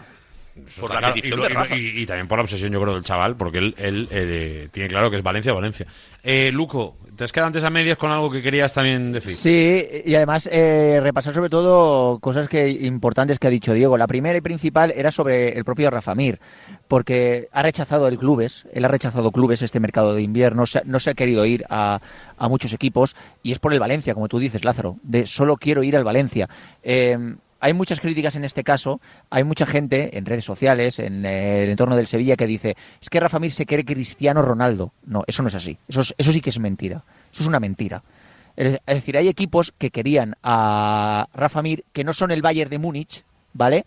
Pero tampoco son el Macabo de Levantar y el Esteagua de Bater que juegan en el 24 horas de mi pueblo, de Alborache. No, eran equipos buenos, eran equipos que con cierto atractivo para ir también a ellos. Y está esperando al Valencia. Es decir, Rafa Mir eh, no se puede seguir quedando en el Sevilla porque no cuentan con él. Ayer Quique Sánchez Flores fue muy claro. Ayer en rueda de prensa Quique Sánchez Flores fue muy claro. No, no sé si tendremos el corte por ahí, pero un jugador, cuando le preguntan por Rafa Mir y él dice, un jugador que no quiere estar aquí, no puede estar aquí. Y lo dice muy claro. Él sabe que Rafa Mir no quiere estar en el Sevilla. Y yo entiendo, por inteligencia de Rafa Mir y de todo el mundo, que si Rafa Mir, entiendo, ¿eh? no ve un atisbo mínimo de posibilidad de ir al Valencia, haría otra cosa. Cogería Wolfsburgo o cogería lo que sea, pero haría otra cosa. No esperaría al Valencia. Porque entonces Bucero, que es el hombre de Méndez aquí en España, o Méndez, o entiendo que, que- Rafa Mir hablará con Bucero, ¿no? Y ya Bucero hablará con Méndez, pero alguien le diría, Rafa, que el Valencia no, que no vas, que no te encabrones, que el Valencia no vas. Creo, creo que alguien le diría eso a Rafa. No estaríamos ahora R que R que R que R, porque en los puzzles del que habla, de lo, que habla Diego, de que, de que Jorge Méndez esté cuadrando el puzzle, es lo que está esperando Rafa. Rafa está esperando a que Jorge Méndez ponga todas las piezas en el puzzle para poder él ir al Valencia. Y a día de hoy, estamos a martes 1 y 56 del mediodía, esa idea no se le ha ido de la cabeza a Rafa. Rafa sigue teniendo en la cabeza que Jorge pueda cuadrar el puzzle para él ir al Valencia. Entonces a mí me choca que tú le preguntes a alguien de aquí del Valencia de Valencia, del Valencia de Valencia, Rafa, y te digan en mayúsculas, no. Y luego vayas al entorno de Rafa y te diga, nosotros estamos esperando el puzzle de Méndez. No, no sé qué está pasando aquí. Bueno, pues eso, está Ah, pasando. pero, pero escúchame una cosa. Ya, ya, pero- si el resumen es ese. no le des, eh, no le el des más problema- vueltas, o sea, no Eh, intentes entenderlo. O sea, El- no, no, si entendido está. El problema es que es el capítulo de siempre. Claro, es el no- de esperar a la última semana del último día de mercado. Claro, o sea, no, intentes, no intentes compartirlo, pero entenderlo. Yo creo que se Yo entiende, creo- yo creo que se, se entiende perfectamente lo que está pasando y. Y luego una cosa, contar luego lo que una pasa. cosa. Imagínate que, que no está la opción Rafa Mir. Vamos a imaginarlo, ¿vale? Como dicen aquí en, en el Valencia Valencia, no hay opción Rafa Mir, ¿vale? Entonces Jorge Méndez te va a vender a Coba Lane Condredi al Sporting Club de Portugal por, vale, pongamos 2 millones de euros. 2 millones de euros para que luego inviertas de esos 2 millones de euros, ¿cuánto? ¿300.000 euros para ir a por Peter Federico? ¿200.000 euros para ir a por Peter Federico? O sea, sinceramente, si tú vendes por ese dinero a Coba, Lane Condredi, pero yo estoy igual, no lo acepta Peter Lim, a ti te hubiera dado de sobra para el fichaje de Carlos Vicente. Sí. De sobra, de sobra. Ya, pero, pero- pero- dado. pero ahí abres otro debate diferente que es, ¿y el dueño quiere invertir en otra cosa? Que no Ya, sea lo que le trae su amigo George. Pero quiero decir, la ambición del Valencia es, si vendes a un futbolista de un ingreso inesperado, que es un jugador que tú no cuentas con él y que además te hace el favor Jorge Méndez, es con ese dinero invertir 200.000, 300.000 euros en un futbolista al que yo no he visto en la vida, igual es muy bueno, yo no he visto en la vida, pero a un jugador que no juega en primera federación.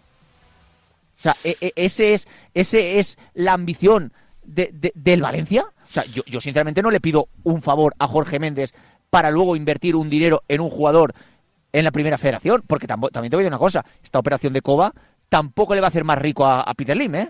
No, no especialmente. Claro. Al Valencia le podría abrir alguna vía, pero...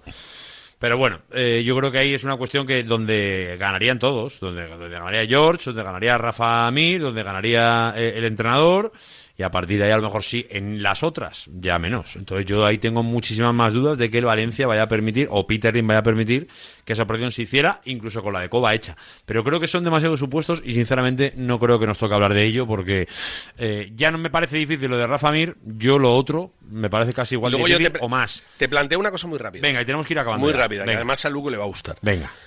Y en el vestuario que hay ahora mismo, mm, yo creo que meter un jugador como, como Rafa Mir, que ya tiene más experiencia, que ha contra- está contrastado, que, ha ganado títulos con el Sevilla, que es un goleador, que el, entrenador lo ha pedido desde el primer minuto y tal. Bueno, es verdad que ahora, pues oye, eh, Hugo Duro está bien y tendría que competirle y tendría que... Igual, bueno, pues siempre viene un refuerzo. Pero traer otro chaval que no sabes por dónde va a despuntar, igual en el vestuario te dicen, oye, ¿y para qué traes a este? A mí me, Si está me este. parece una buena teoría eso. sí. Si está este, pues para tener a Peter Federico tenemos eh, a, eh, tenemos a Hugo González. ¿A Otorbi? O, ¿A Otorbi? o- Claro. Bueno, Otorbi O sea, tiene, yo pa- 10 Otorbi tiene 16 Da igual, años. da igual, pero, para- entiendo el pero- ejemplo. pero yo, eh, porque encima, pero bueno. porque encima, por lo que dice Diego, es que encima, cuando llegue, que lo más normal es que si llegase, llegaría el 31 de enero, que te queda, ojalá, y tocamos madera muchísimo, te quedaría un partido de copa. O dos. O dos, ojalá dos o tres.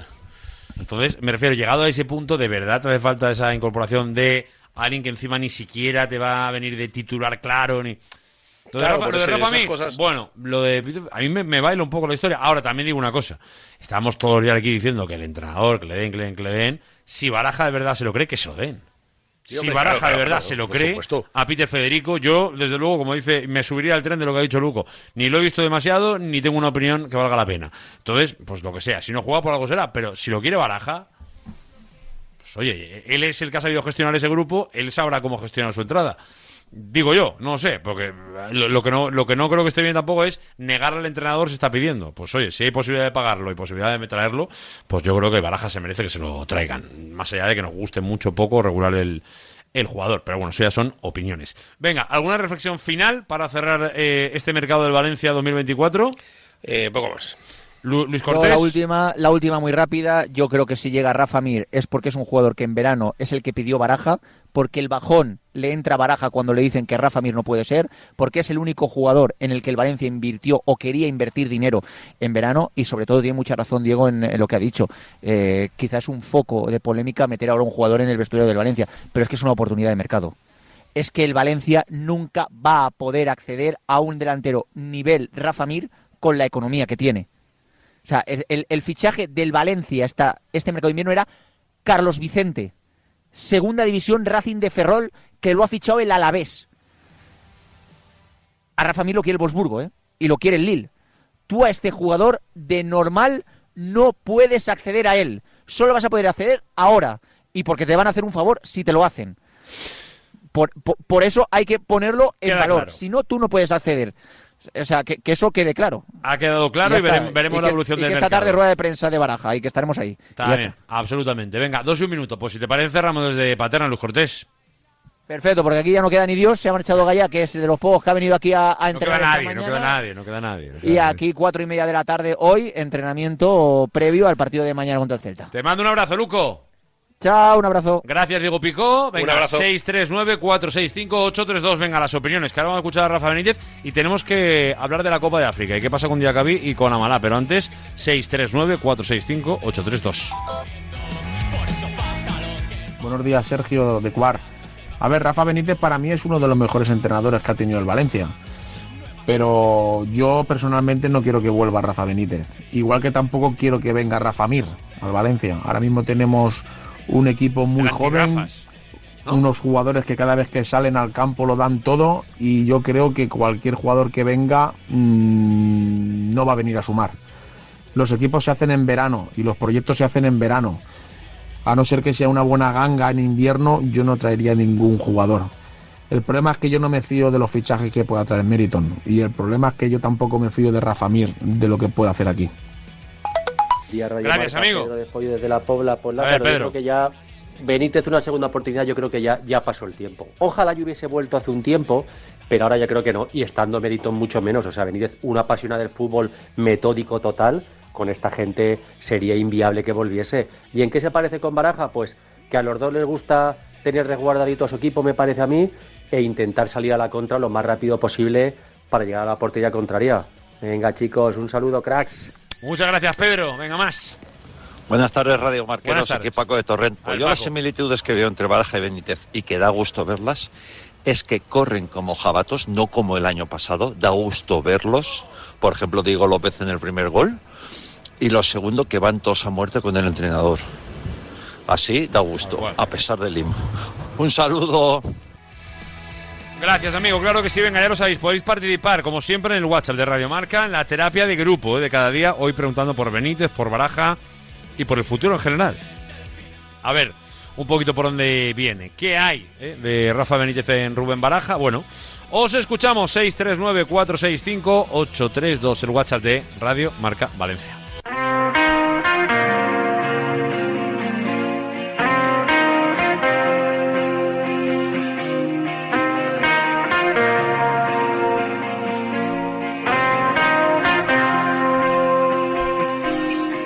Venga, como la parte deportiva llega un poquito más intensa esta tarde con el paso por Paterna, sí que quiero rescatar sonido de esta mañana. Hablamos de Rafa Benítez en Vigo, en la previa del partido antes de viajar, hablando de un partido siempre difícil en Mestalla. Espero, lógicamente, un partido eh, muy difícil. El Valencia está en un buen momento, tienen energía, tienen una buena mm, posición en la tabla, con lo que estoy convencido de que van a salir con un equipo lo más fuerte posible. Tendrán el estadio, la afición detrás. O sea, seguro que el partido va a ser de intensidad, porque es como están jugando ellos, con mucha energía, con mucha, eh, mucha velocidad, y lo están haciendo muy bien. Entonces, espero que será complicado.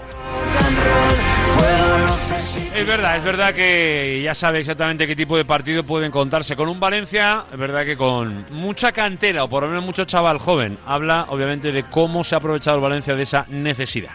A veces de la necesidad se hace virtud. Entonces, como allí no, no invierten mucho en el primer equipo, que es un poco de lo que se quejan los aficionados, pues han tenido que tirar del segundo equipo que está en segunda red y tiene siete futbolistas arriba que tendrán un valor de 150 millones y encima hacen que el equipo lo haga muy bien. Bueno, pues la necesidad hace virtud, eso es eh, positivo para ellos y han tenido el acierto y la fortuna.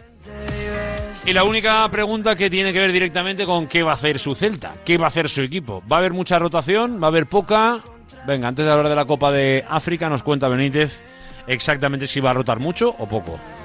Sabiendo que tenemos un partido contra la Real, sí, pero intentaremos poner un equipo sobre el campo que tenga posibilidades de ganar. Vamos a jugar con jugadores que nos permitan competir para pasar a la siguiente ronda. Pero para que no se asuste nadie, ya lo tengo muy claro qué es lo que vamos a hacer. Pero bueno, no lo puedo decir.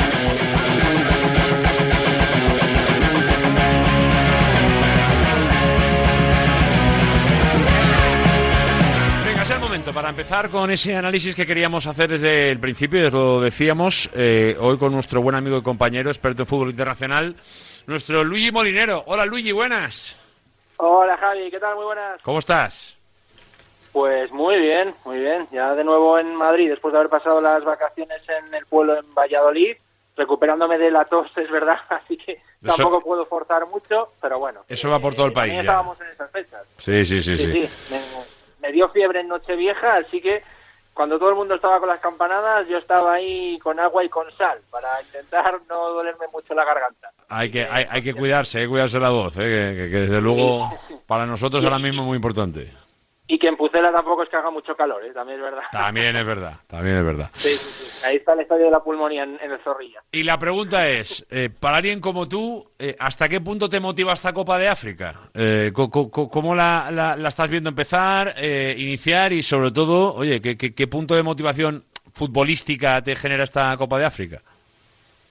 Pues futbolística yo creo que, que es una gran emoción, sobre todo porque hay que tener en cuenta que eh, desde Egipto en 2010 el resto de, de ganadoras han sido siempre diferentes, con lo cual es verdad que puede haber una favorita, pero puede haber alguna sorpresa. Y en esta Copa de África nos estamos encontrando no con una sorpresa, con varias, cada una en, en cada uno de los grupos. Por ejemplo, eh, poco se podían esperar que Nigeria empatase con Guinea Ecuatorial, Claro. con nuestros hermanos guineanos, bueno, ecuatori eh, guineanos, ¿no? Eh, pero, por ejemplo, Egipto las pasó canutas para acabar empatando frente a Mozambique 2 a 2 con un penalti de Salah y muy polémico porque yo creo que había una mano previa.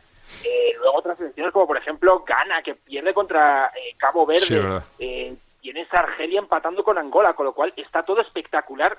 Y lo bonito de todo es que en la segunda jornada va a haber partidos entre grandes selecciones, con lo cual vamos a poder tener muchas sorpresas, pero obviamente hay que tener en cuenta también que todavía no hemos visto la participación de la que en principio se suele dar en África como la gran favorita, como es la selección de Marruecos, tiene un grupo fácil, con, o en principio fácil, con eh, Tanzania, también con Zambia y con la RD Congo, que tendría que ser el equipo que le presente más oposición, pero en principio Marruecos tiene que ser la favorita. Vimos a Senegal ganar también eh, fácil, a Costa de Marfil, a la anfitriona también ganar fácil, pero, pero puede haber muchas sorpresas y creo que eso es lo emocionante de, de la Copa África.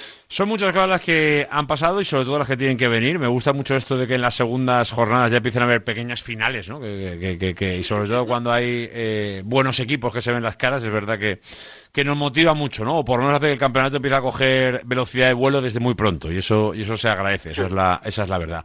Eh, vamos a centrar un poco la mirada en, en, la parte que nos toca, luego te preguntaré por tus favoritos y, todo esto en cuanto al campeonato, pero pero de entrada, eh, ya tenemos un primer debutante que es Diacabí, que jugó en la jornada de ayer, que le rascó, como tú decías antes, un empate ahí eh, Guinea Ecuatorial a, Nigeria. Estamos hablando de, de, un eh, grupo donde comparte con Ghana y con Cabo Verde y que no, no sé un poco exactamente qué, qué, podemos esperar un poco de, de en definitiva, del el transcurso de Guinea dentro de este, de este campeonato.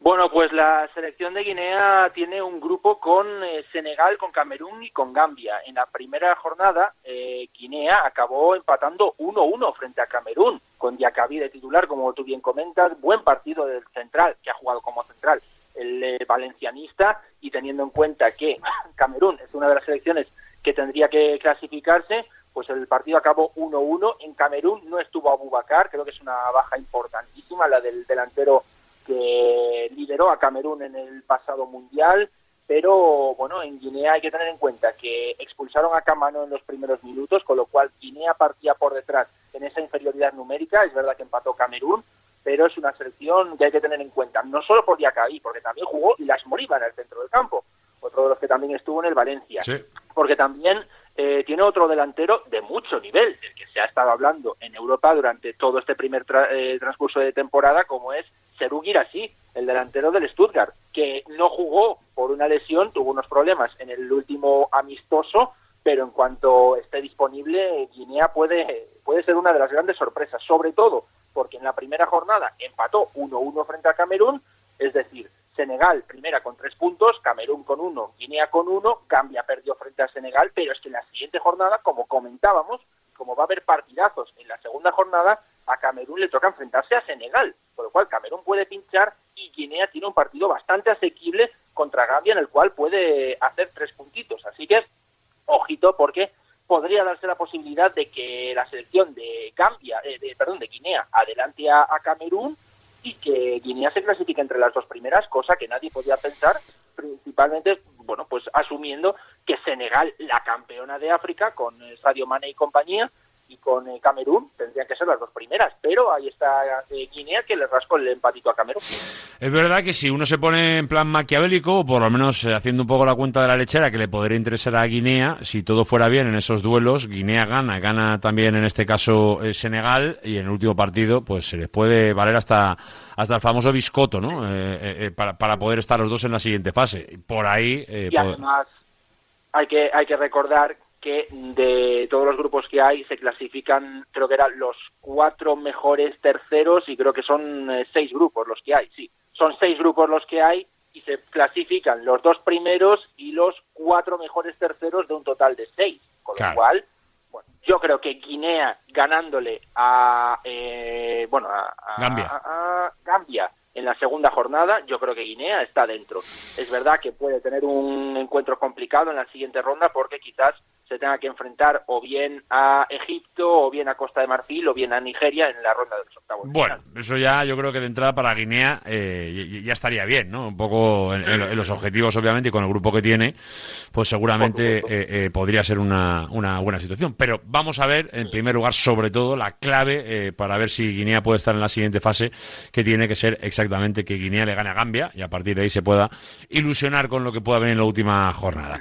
Hablamos ya de Guinea porque ya lo, hizo en la, en la tarde, noche del lunes. Eh, eh, y hablamos también de Marruecos, que todavía no ha empezado que a Marruecos le falta todavía hasta mañana para, para competir. Un grupo de Marruecos con Congo, con Tanzania y con Zambia, que no sé dónde ves al actual semifinalista del último mundial. Bueno, pues eh, sobre el papel, Marruecos es una de las principales favoritas, ya no solo para ganar el grupo, sino para ganar el torneo. Hay que recordar que Marruecos lleva mucho tiempo sin conseguir una Copa de África, pero tiene una muy buena generación y que nos lo ha demostrado en el pasado Mundial llegando a las semifinales con Regragui. Tiene la mejor plantilla de toda África, tiene la mejor defensa de toda África, tiene a Nesiri en la delantera, tiene a Ezabde, tiene a Bufal, tiene en el centro del campo, además de Selim Amalá, que veremos si es titular, a jugadores como Amin Arid, a jugadores como eh, Amrabat, el centrocampista del Manchester United, a Hakim Ziyech, el que estaba en el Chelsea.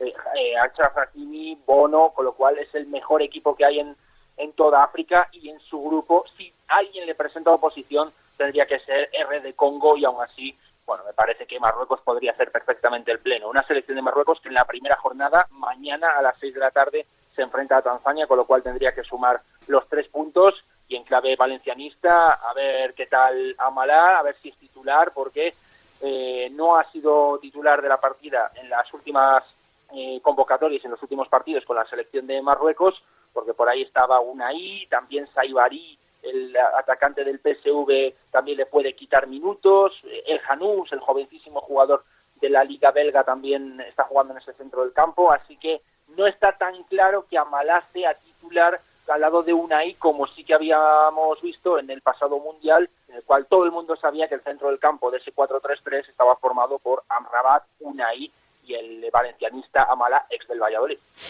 Es verdad, es verdad, y con ello bien que le funcionó. Vamos a ver exactamente mañana, cuando arranque un poco el torneo, exactamente la apuesta real del, seleccionador. Eh, bueno, somos bastante optimistas y hay que hacerlo, hombre, obviamente con Marruecos, eh, con Guinea también dentro de cabe para que puedan pasar de la, por lo menos la primera fase, así que de normal, y, si va un poco por los eh, plazos y los resultados que estábamos hablando, pues seguramente tanto uno como otro pasen de ronda. Para lo más importante, yo un, un poco con la mirada del Valencia Club de Fútbol, para ver un poco cuándo podrían volver. La primera fase eh, se acaba la jornada 3 el próximo miércoles 24. Eh, a partir de ahí, entendiendo que van a continuar, los octavos de final ya nos iríamos hasta el martes 30 de enero, o sea que ya nos vamos hasta el último martes de, del mes. Así que, eh, como mínimo hasta final de mes, podemos empezar a pensar que ni uno ni otro estarán por Valencia. Luego, los cuartos ya serán el fin de semana del 2 y el 3, y a partir de ahí, pues ya la semana última, para acabar, en caso de, por ejemplo, Marruecos, ¿no? que podría ser candidata a la victoria, para acabar eh, el último compromiso que será la final el domingo, el 11 de febrero. Esta es la Copa de África que tenemos entre manos, estos son los plazos y los tiempos que, que se dan, y la pregunta que me falta por hacerle a Luigi, que me gustaría un poco que nos contara, es tu forma de ver el campeonato y tus favoritos, un poquito. ¿Por, por dónde crees que pueden ir un poco lo, lo, esperado? ¿Qué selecciones esperas un poquito llegar a, cuartos, semis y, que vayan a, poner los partidos emocionantes del torneo? Pues mira, en principio entre las semifinalistas, como mínimo en ese top 4 de las cuatro mejores selecciones del torneo, habría que meter a Marruecos. Yo creo que la anfitriona Costa de Marfil también tiene un muy buen equipo y muy potente para llegar a ese top 4. Se la tendrá que jugar contra Nigeria. Es verdad que Nigeria empató en la primera jornada y por ahí Costa de Marfil podría verse un poquito beneficiada. Y luego Senegal, por supuesto, como la campeona de, África, habiéndole ganado a Egipto y habiendo empezado bien, también tendría que estar en esa lista de, de semifinales. Y luego me queda la última, la cuarta, que ahí sí que puede haber bastante más debate. Tendría que estar en principio entre Egipto y Nigeria probablemente, porque Argelia no ha convencido del todo en su primera jornada, empató 1-1 frente a Angola, eh, Túnez todavía no ha, no ha debutado, también es una de las eh, selecciones importantes en África, pero también está un escalón por debajo. Yo creo que de semifinalistas, al menos a Marruecos, a Costa de Marfil y a Senegal, las tenemos que ver. La cuarta creo que de ahí podría salir alguna, alguna que otra sorpresa, pero como, como se dice desde África y desde la prensa, la selección principal, la selección favorita para ganar el título es Marruecos, una selección de Marruecos que es verdad que no tiene una Copa de África ya desde los años 70 y creo que solo había jugado una final, no sé si fue en el 2004, en la que todavía estaba jugando su actual entrenador, Walid Regara, es algo de lo que se reía y por eso decía que no veía a Marruecos entre las favoritas, pero que entiende que en África se tenga que dar ese favoritismo a, la selección de, del Atlas. A ver, yo creo que cuando uno viene de donde viene, pues tiene que asumir que la presión eh, eh, se, está ya creada, con lo cual eh, va un poquito con, con, las previsiones ¿no? que podemos hacer todos del de, duelo en cuestión. Pero bueno, Vamos a ver qué pasa. Obviamente también hay que tener en cuenta que Marruecos no va a poder jugar una Copa de África como lo hizo en el Mundial. llegando a los penaltis frente a España, también sufriendo frente a Croacia. Bueno, porque tiene un, tiene un rol diferente ahí, ¿no? Que, es un poco también el, ejemplo clásico de, equipo grande en liga pequeña, ¿no? De, ser muy dominador en un tramo, pero cuando luego sale a jugar Champions, a jugar Europa League, pues le cuesta, ¿no? Pues aquí podría ser diferente.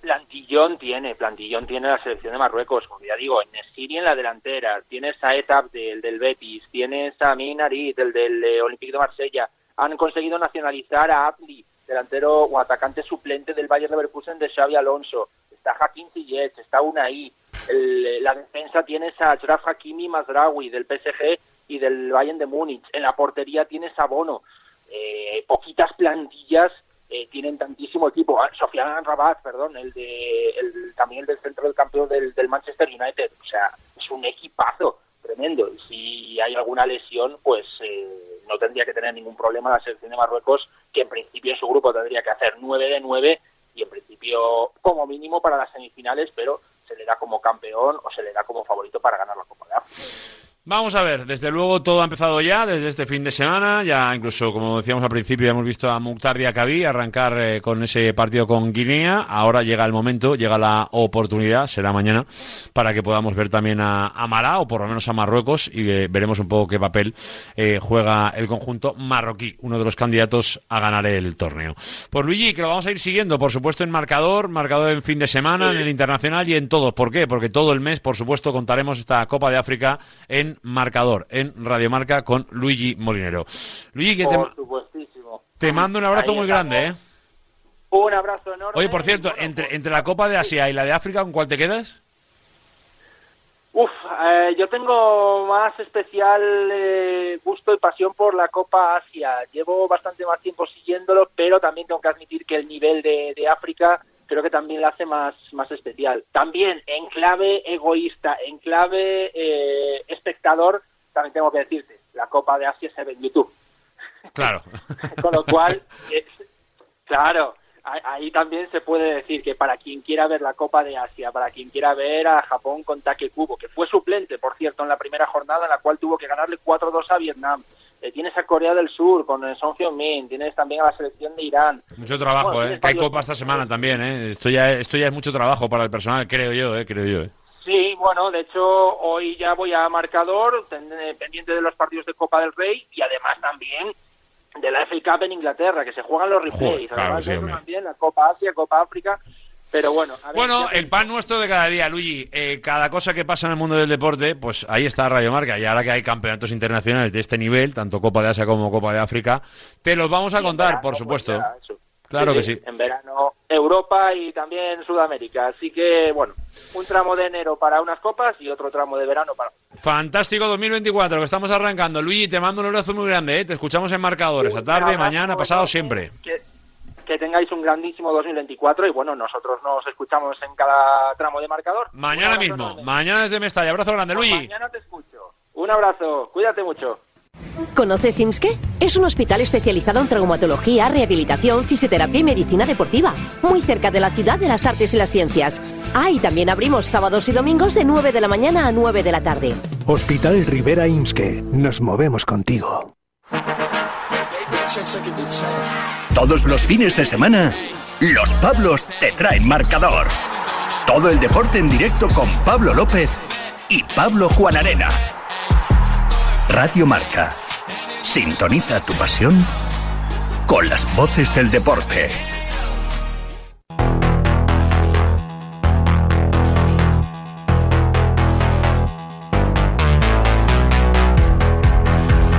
Ahora en directo Marca Valencia, los sabios granotas.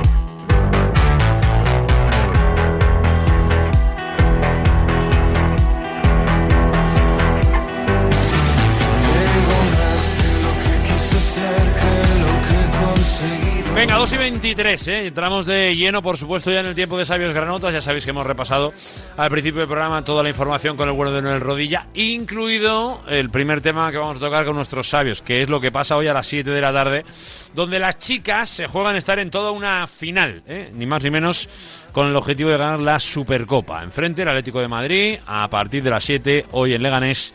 A ver si tienen suerte las eh, chicas del conjunto Granota y las vemos dar el primer paso hacia esa final. El bueno de José Luis Sánchez Vera, ya lo sabemos, juega contra su ex y vamos a ver si consigue robarle esa final también en la capital de España.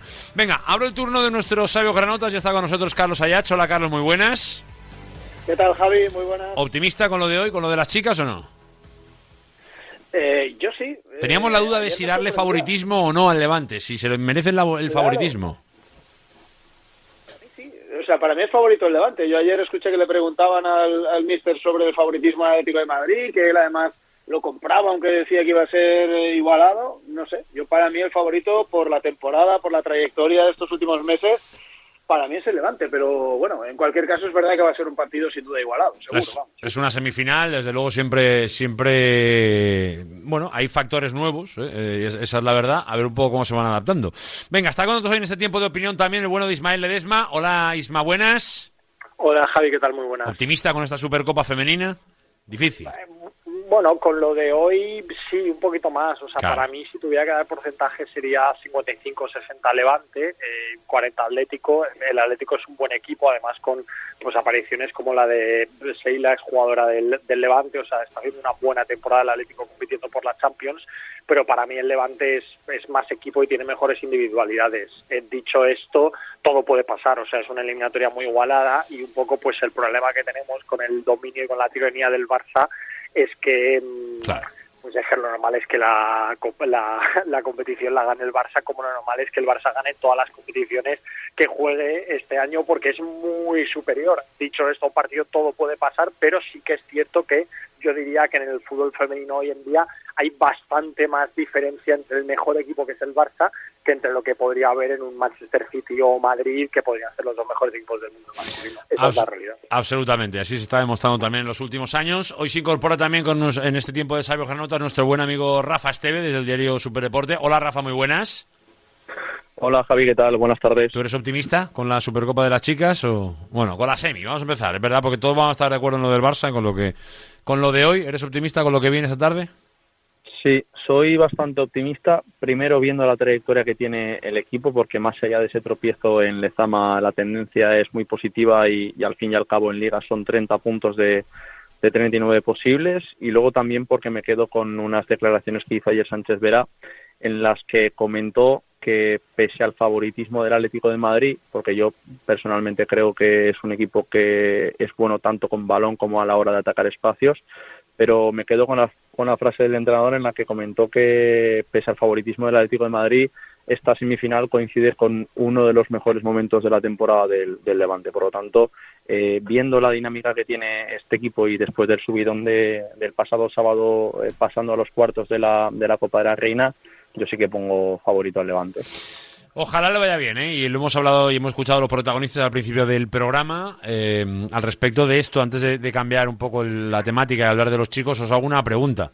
Eh, suena un poco, no, voy a decir esta Supercopa, pero sí un poco toda esta temporada a, la orquesta del Titanic un poco, o, o suena un poco a, a un paralelismo un poco que, que podría llevarnos a, no sé, quizá los últimos instantes de, de- de- de- una sección que ha peleado por muchas cosas, que no va, no digo que vaya a desaparecer, pero que seguramente a, medio plazo pues empezará a competir por menos cosas o de, o de entrada tener un presupuesto más bajo.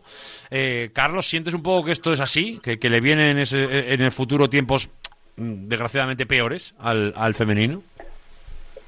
A ver, yo creo que obviamente le vienen tiempos peores en cuanto a potencial. Eso es, eh, yo creo que eso es así. Entonces, eh, sí que tenemos todos un poco la sensación de que, bueno, pues que vamos a, a disfrutar este año eh, lo más arriba que se pueda y compitiendo incluso por títulos, eh, cosa que ya veremos en el futuro si se puede o no. A mí me, me sorprendió y no me está gustando mucho la gestión que está haciendo Sánchez Vera de, de la situación. Mm, Ni me gustó el tuit en, en su momento, ni me gustó su respuesta el otro día cuando le pregunté yo por, por este tema, ¿no? Porque él dijo que bueno, que no, que él no descartaba continuar, que no era un tema de dinero, que era un tema de proyecto. Realmente Danvila en ningún momento dijo que no fuera a haber proyecto.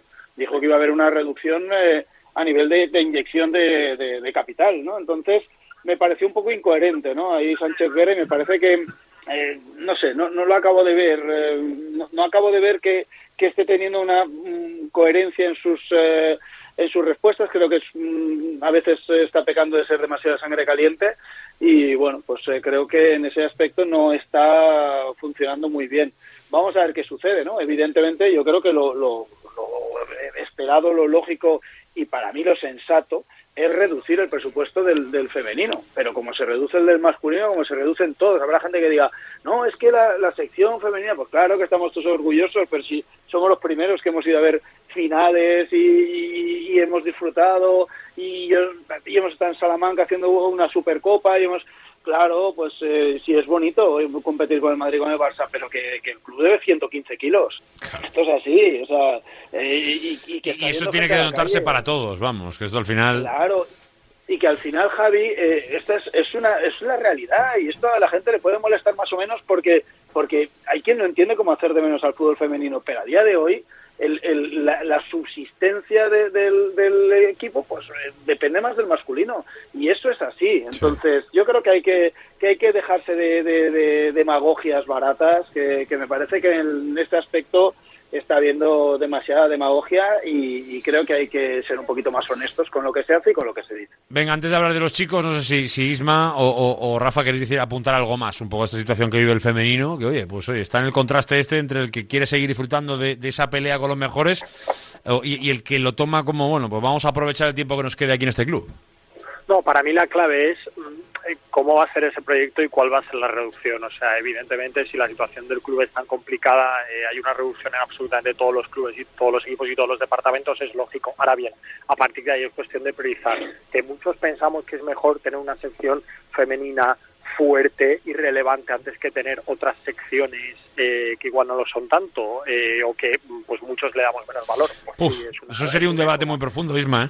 Claro, claro, pero, Sí, pero sí. es que yo creo que está ahí, o sea, yo estoy firmo debajo de lo que ha dicho Carlos, además se hace mucha demagogia con esto, yo personalmente que sigo desde hace años el deporte femenino también es algo que me molesta, pero dentro de eso sí que es verdad pues que seguramente algunos preferiríamos que para que el proyecto siga compitiendo, que es lo que esperamos, y yo deseo que aunque haya un bajón, eh, pues el proyecto siga compitiendo en otra escala, pues que quizá tú priorices esto a otras secciones. Dicho esto, pues que la bajada sea lo mínimo posible. Evidentemente, jugadoras como Alba Redondo u otras de nivel, otras internacionales o María Méndez, pues no las vas a poder mantener, pero ojalá que, aunque no estés en ese escalón de Champions, ojalá que al menos sigas siendo un equipo competitivo en la Liga F. Rafa, venga, para, para cerrar antes de hablar de los chicos, venga.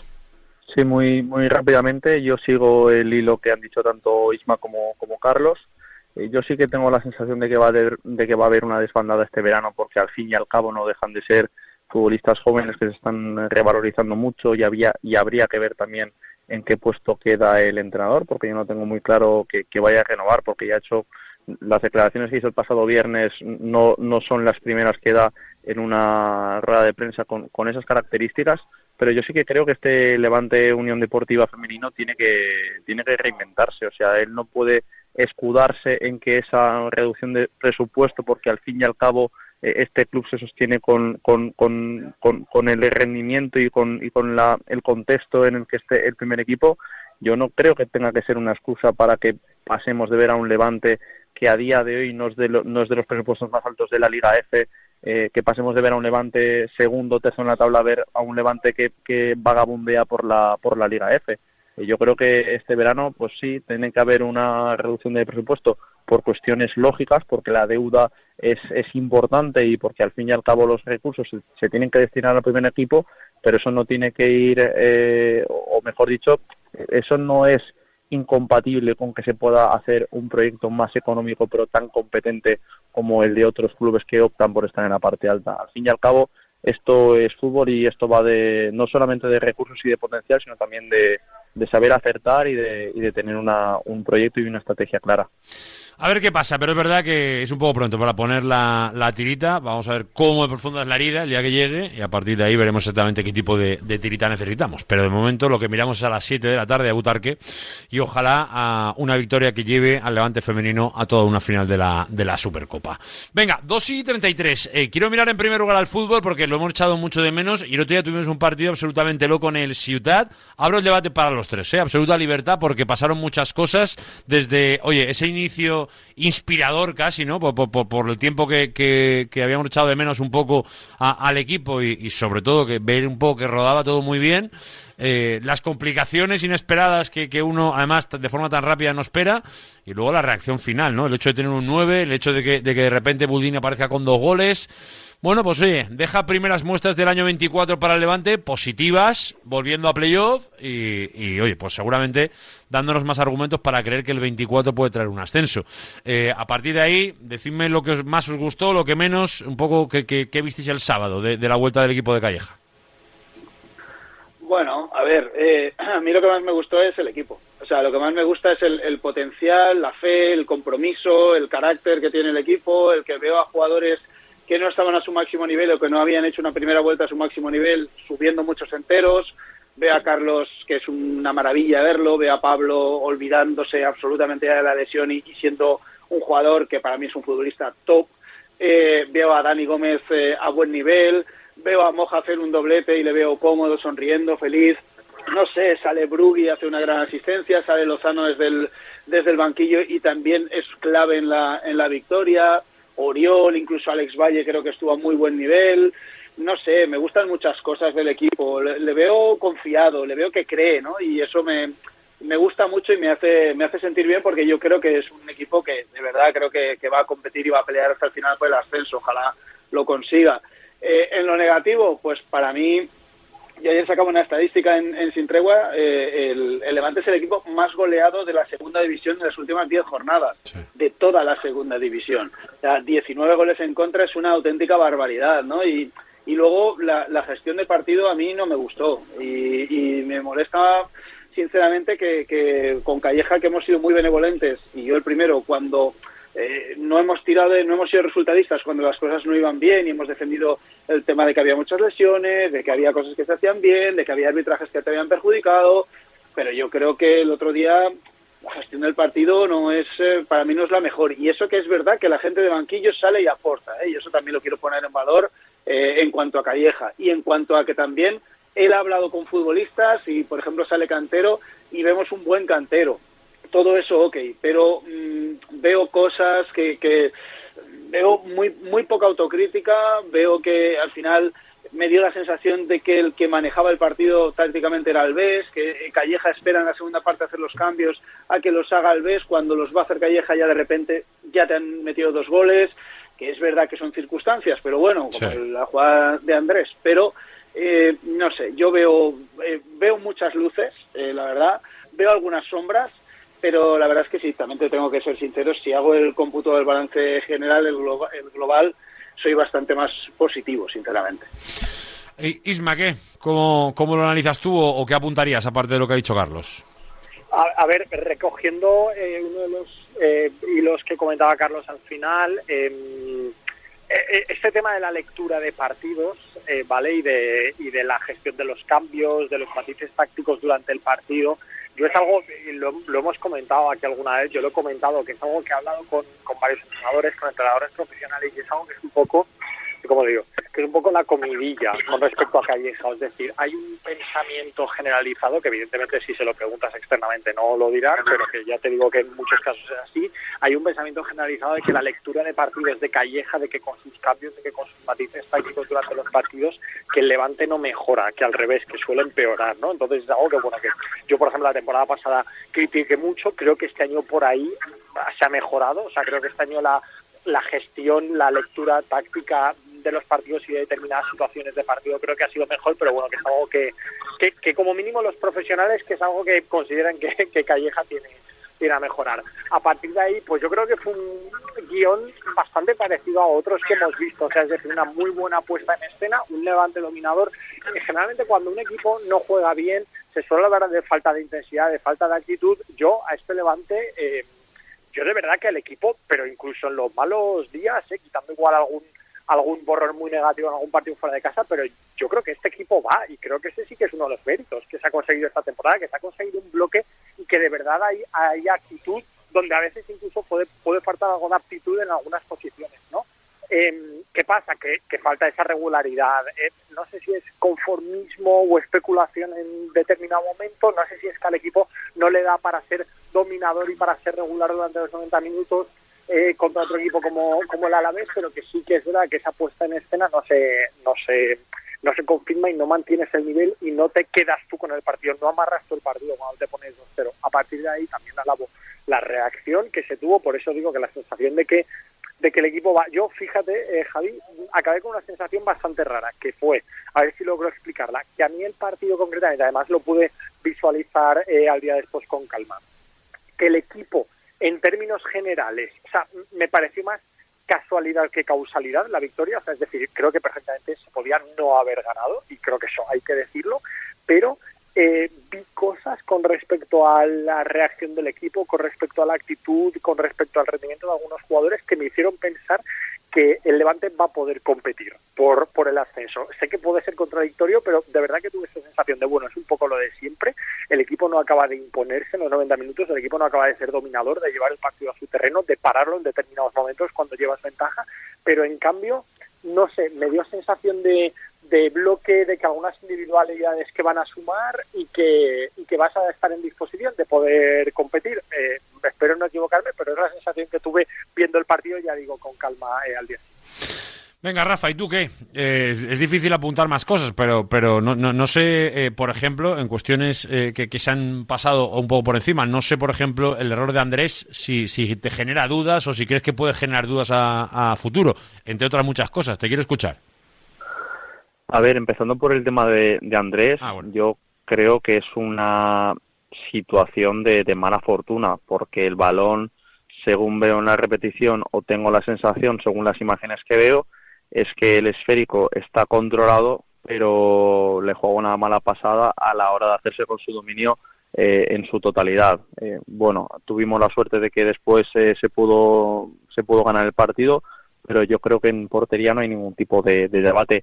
Empezando por lo por lo negativo, a mí sí que es cierto que no me gustó para nada eh, cómo, cómo el Levante fue sometido en- por el Albacete, sobre todo en los primeros minutos, porque yo sí que tengo la sensación de que el equipo en la primera parte tuvo momentos de mucha lucidez, de buen juego y de generar ocasiones. Yo creo que fue desde el Ecuador de la, de la primera parte hasta el, el descanso, que es ahí donde, donde marcan los, los dos goles.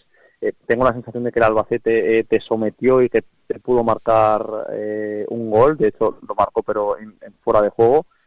Y luego tampoco eh, tampoco me he parado a, a ver el partido con detenimiento pero no le encuentro o no le encontré explicación a- al poco margen de tiempo que hubo entre el gol que encajas eh, de, de Juanma hasta el gol del empate. Eh, da a entender que es una desconexión del equipo da a entender que, que, que a lo mejor ese golpe le pudo desestabilizar un tanto pero sin lugar a dudas eh, con lo que me quedo ya yendo al aspecto positivo es que coincido con lo que dice Carlos, que creo que estamos viendo a futbolistas a, eh, eh, no en su máximo nivel, porque son una- es una plantilla joven y yo creo que en cuanto a margen de crecimiento todos tienen eh, ese, ese trayecto, pero sí que veo a jugadores con un, un- un nivel muy alto. Para mí recuperar a Buldini de cara a esta segunda vuelta va a ser diferenciar, porque es un delantero que ya lo vimos el pasado sábado y también lo vimos en la primera tempo, en la primera parte de la, de la competición es un futbolista que no solamente tiene gol, sino que tiene olfato, porque el, el gol que marca del, del 3-2 hay que saber detectar el movimiento de los centrales y, meterte ahí para cazar ese, ese balón. Y lo que más me, me satisface a mí es que este equipo no se cae, que antes daba la sensación de que recibía un golpe y no se cae. Para mí, eh, la, la- no la asistencia de Brugués, sino la forma en la que se, se tira para que ese balón no salga por línea de fondo y sea aprovechable para que sea finalmente una asistencia, para mí yo creo que es el claro reflejo de que, de que, de que este equipo eh, ha cambiado su mentalidad e incluso que tiene una tendencia al alza. Y yo sí que tengo la sensación, y prefiero decirlo ahora en enero que, que, a final de temporada, yo tengo la sensación de que este equipo va, va a estar arriba y porque no va a estar en la pomada por el, por el ascenso. Eh, abro esa pregunta para, para, bueno, para los tres realmente, lo que Rafa ya la, ha medio contestado. Eh, ¿Os genera alguna duda el tema Andrés? Y aparte aprovecho directamente, Carlos, para preguntarte por el fichaje de, de Alfonso Pastor que, que habéis contado, que de entrada cuentas que se queda en el primer equipo a falta de encontrarle una cesión, ¿no? Bueno, eh, la última información que tengo es que se queda en el primer equipo a falta de que lo inscriban. ¿eh? Eh, la última información que O sea, que definitivamente, salvo que aparezca alguien, eh, se quedará. Vamos a ver también el tema de la inscripción, porque obviamente para inscribirlo ahora no, no, no va a ser sencillo, pero sí que se está valorando esa opción y inicialmente, por lo menos de momento, se ha descartado la, la cesión de un guardameta que el año pasado estuvo en el Castellón, canterano en el Sevilla, acaba de rescindir con el, con el Sevilla y bueno, eh, lo que pasa que sí que es verdad que su llegada trastoca un poco o por lo menos invita a pensar que va a haber bastantes movimientos, porque eh, hay que recordar que aparte de, bueno, eh, está Andrés, está Femenías, Eh, Andrés veremos si continúa el año que viene o no. Femenías en principio yo creo que no va, no va a continuar, pero es que vuelve Cuñat. eh, Ah, bueno, que claro. está- Que está. Claro, que tienes al, al portero al portero de la selección española sub-21 que Sí, está sí. haciendo un auténtico temporadón. Eh, Entonces, la- lo que uno tiende a pensar es que igual pues hay voluntad de vender a, Pablo, ¿no? A Cuñat. Vamos a ver, pero bueno, el- eh, en principio es un fichaje que está ya confirmado, lo hemos podido confirmar esta mañana que está cerrado, que ya ha firmado con el Levante y que, ya digo, eh, inicialmente se hablaba de una cesión, seguramente, de hecho, se estuvo negociando con el Real Unión de Irún, pero bueno, pues eh, al final parece que se va a quedar y si se le puede inscribir, que, que ya digo que esta va a ser otra batalla, eh, se quedaría como, como tercer portero desde ya mismo hasta, bueno, pues, eh, no- o sea, que no llegaría en junio, vamos. Y a mí Andrés no me genera ninguna duda. A mí Andrés me parece un porterazo, me parece un- una figura clave en este equipo, en el crecimiento, en la seguridad, en todo. Y es más, a mí me parece que su continuidad debería ser, eh, vamos, eh, atada cuanto antes. ¿Algo que decir al respecto, Isma? Incorporación no puedo opinar porque no lo he visto, por tanto no me las voy a dar aquí de parabólico. Eh, y con respecto a Andrés, lo mismo. Yo personalmente estoy con Andrés en portería, estoy tranquilo. Femenías creo que mm, a momentos el año pasado ya pudo tener buenos momentos, pero sinceramente eh, Andrés me da más seguridad. Por tanto, pese al error, eh, fiabilidad absoluta con él. Veremos qué pasa. Es verdad que no hemos tenido demasiado tiempo hoy para tratar eh, asuntos, eh, bueno, podemos decir económicos, accionariales, administrativos, en definitiva un montón de... Ya de- tocaba hablar de fútbol, Javi. Sí, sí, por eso. Además, a conciencia, a conciencia. Ya tendremos tiempo la próxima semana a ver si vamos aclarando más cuestiones de fechas, de, de, por ejemplo, la Junta y todas estas cosas que, que, que todavía estamos ahí un poquito viéndolas venir. A ver si la semana que viene lo tenemos todo un poco más claro. ¿Eres optimista, Carlos, o no? ¿Para la semana que viene? No, ¿no? ¿A que no? No, no. No, si, si no somos optimistas, en ningún plazo. O sea, que con lo cual, imagínate, No, si, no, si- no si optimista porque, pero porque, Javi, porque este, este jueves hay un patronato en el que no se va a decidir nada. Se va Claro. a decidir si se sigue negociando o condiciones que todavía no están ni siquiera eh, concretadas, con lo cual, pues, pues, bueno. Tiene ya poco sentido, Igual tiene poco verano y estamos, estamos igual.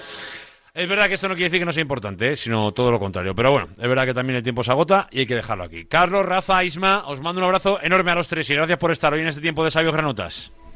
Abrazo, Un abrazo. Hasta ahora, Carlos Ayas, nuestro compañero desde Sin Tregua, ya lo sabéis, siempre detrás de la información del Levante, como el propio Ismael Ledesma, también Rafa Esteve, nuestro compañero del diario Superdeporte, ya lo sabéis, con todos ellos nos gusta cada martes hacer una revisión de lo que pasa al Levante. Hoy, por cierto, con esa Supercopa Femenina que te vamos a contar en el tiempo de marcador.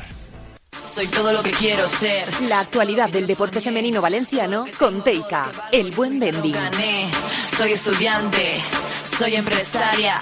Yo soy esa madre que cuida lo suyo desde que... Venga, pues entramos de lleno ya en nuestro espacio Teika y además para contaros una historia muy chula, que además es una historia que, que nos está demostrando que con poquito tiempo, pero sobre todo con muchas ganas de trabajar, uno puede, bueno, pues generar algo mm, especialmente interesante dentro del mundo del deporte. Está ya con nosotros aquí David Sánchez. Hola David, muy buenas. Alguno dirá, eh, eh, ¿el del Barça? No, no, no, no, no. Estamos aquí para hablar de ciclismo. ¿Por qué? Porque eh, tenemos en Valencia, casi sin quererlo, y lo de sin quererlo obviamente es casi una broma, eh, pues de la noche a la mañana nos hemos encontrado con un equipo ciclista femenino que prácticamente ya está en el circuito nacional. Tanto es así que, que casi eh, hay que lo cataloga casi como el tercer equipo de España. David, eh, cuéntanos eh, hasta qué punto esto es cierto. Hola, buenos días. Lo primero de todo, bueno, yo soy valencianista, ¿eh? Qué cosa. buen apunte, buen apunte para empezar. Como- por si, como por si a alguien le interesa, que lo sepa, ¿eh? Vale, vale. Sí, Eh, sí, sí. Amun Valencia. Nada, al final el proyecto nació el año pasado de seis ciclistas, que de las cuales seis, cuatro eran de la Universidad Politécnica, entre trabajadoras y, y alumnas. Y nació desde la ilusión, desde seis corredoras que dijeron "Eh, queremos empezar a competir en ciclismo y ellas venían de diferentes modalidades, triatlón, carrera a pie, etcétera, y se pusieron en contacto conmigo desde la universidad y dijeron, David, queremos iniciar esto de ciclismo femenino eh, y, y queremos contar contigo. Y, y empezó con cinco, estabas diciendo, ¿no? Sí, Eh, cinco ciclistas. Cinco ciclistas. Y hablamos de que hoy, para hacer el contraste... ¿Y hablamos de octubre del 23, del 22? Sí. O sea, hablamos de año y medio ahora mismo, o año y cuatro meses, o tres meses. no, no, no, no. ¿O del 23? Corre- eh, no, de marzo del 23. Marzo del 23, o sea que Sí. vamos a 10 meses vista. Correcto. O sea que en 10 meses hemos pasado de 5 ciclistas a... 53. ¿Y eso cómo se consigue, David? Pues mira, eso se consigue desde eh, el trabajo humilde, el trabajo de, de- del buen ambiente, el trabajo de, de que las chicas eh, vean que el ciclismo élite semiprofesional es alcanzable y que ahora mismo creo que el ciclismo femenino está en auge, está en un despegue brutal y que hay muchas posibilidad- posibilidades de crecimiento y que al final esto eh, es un proyecto que no tiene techo.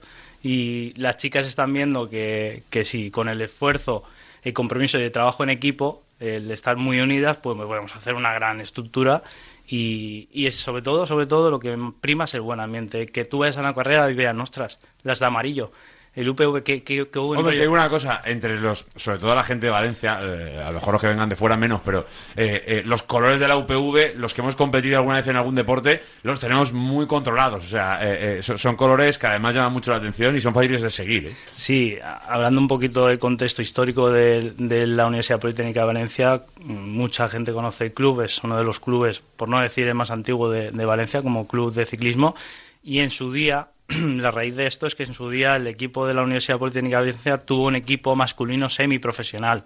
Entonces la filosofía del ciclismo de competición ha estado siempre muy arraigada a la Universidad Politécnica y es ahora el hecho de, dar esa continuidad, pero en el ciclismo femenino, a ese equipo de competición.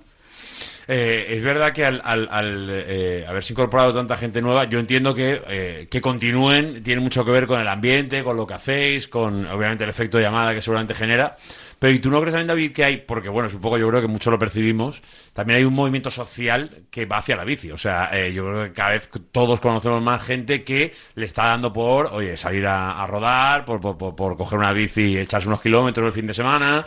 Eso hoy está de moda. O sea, hoy es, hoy es un deporte que, que tiene, eh, no- seguramente no tanto federado, pero sí mucho practicante, ¿no? Eh, Sí. eh, en la calle. Sí, sí, correcto. Yo estoy contigo. Al final es un deporte que se puede practicar desde muy pequeñito, desde 5 años, hasta en la peña ciclista de la Universidad Politécnica tenemos gente de 82. De... Jolín, qué buena esa, macho. Y gente con, con dificultades físicas que o se coge una eléctrica o se coge una handbike, incluso tenemos en la Sí. Universidad Politécnica. O sea, fíjate el bagaje ¿no? que, que tiene para poder practicar ese deporte. Y, y por eso hay tanta afición. Y luego la segunda, el segundo, la segunda ventaja que tenemos en Valencia que es el clima. Claro, hombre. Eh, al final en Valencia creo que tenemos somos afortunados. Mucho. Podemos verlo en Altea, Calpe, Denia, están todos los equipos profesionales aquí y eso quiere decir que, que aquí hay algo diferente para practicar el ciclismo y eso hace más afición todavía. Sí, eso es verdad. Eh, David, mirando al futuro, ¿dó- ¿dónde, ¿dónde ves la idea? Eh, porque es verdad que sin presión, pero oye, esto de que sea el tercer equipo a nivel de puntuación, ¿no? Porque está medio a nivel de puntuación en España. Correcto, como ranking nacional, como equipo, Sí. somos terceros en el ranking nacional. Hablamos de que primero sería Laura Escucha, segundo Movistar Team y tercero seríamos nosotros. Suena un poquito diciendo, Hombre, su- suena a, a este club debe llevar 600 años Sí. eh, de vida y tiene eh, 10 meses. Eh, ¿Y eso cómo se consigue?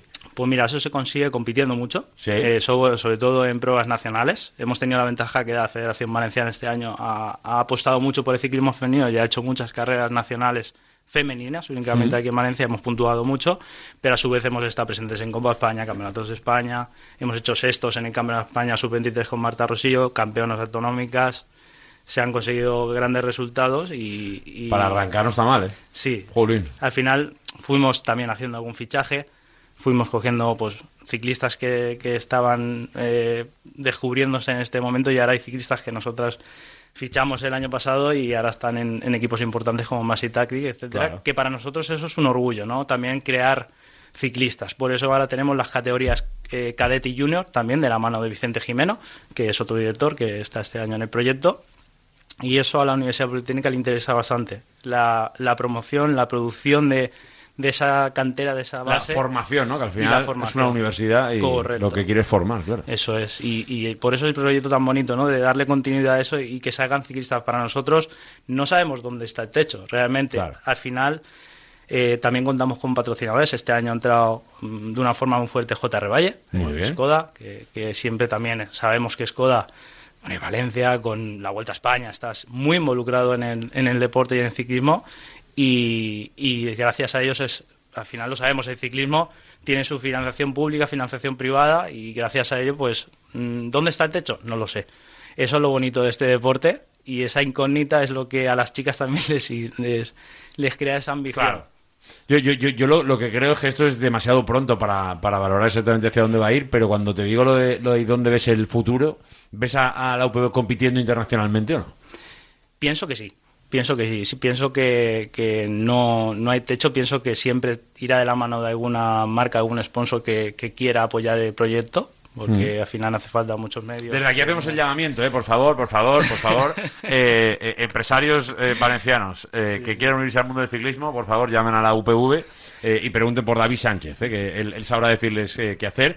Eh, los que quieran poner publicidad en Radio Marca, pregunten por eh, Javi Lázaro aquí. ¿eh? Bueno, pueden llamar aquí o vía redes sociales. Pero bueno, sigamos, David. Buena esa cuñeta, Javi. Sí, sí, sí, está bien, está bien. Oye, hay patrocinadores, no- nos vienen bien a todos, a todos nos vienen bien los patrocinadores. Pero bueno, como mira, siguiendo con este tema, Vuelta a Valencia, nuestra primera gran aparición en, en prueba internacional mm, y ahora mismo el ciclismo femenino Eurosport, el MITE, el ciclismo femenino, o sea, ya eh, ese, ese hándicap de decir, ostras, la UPV va a salir en Eurosport, ¿sabes? Va a ser un clic brutal.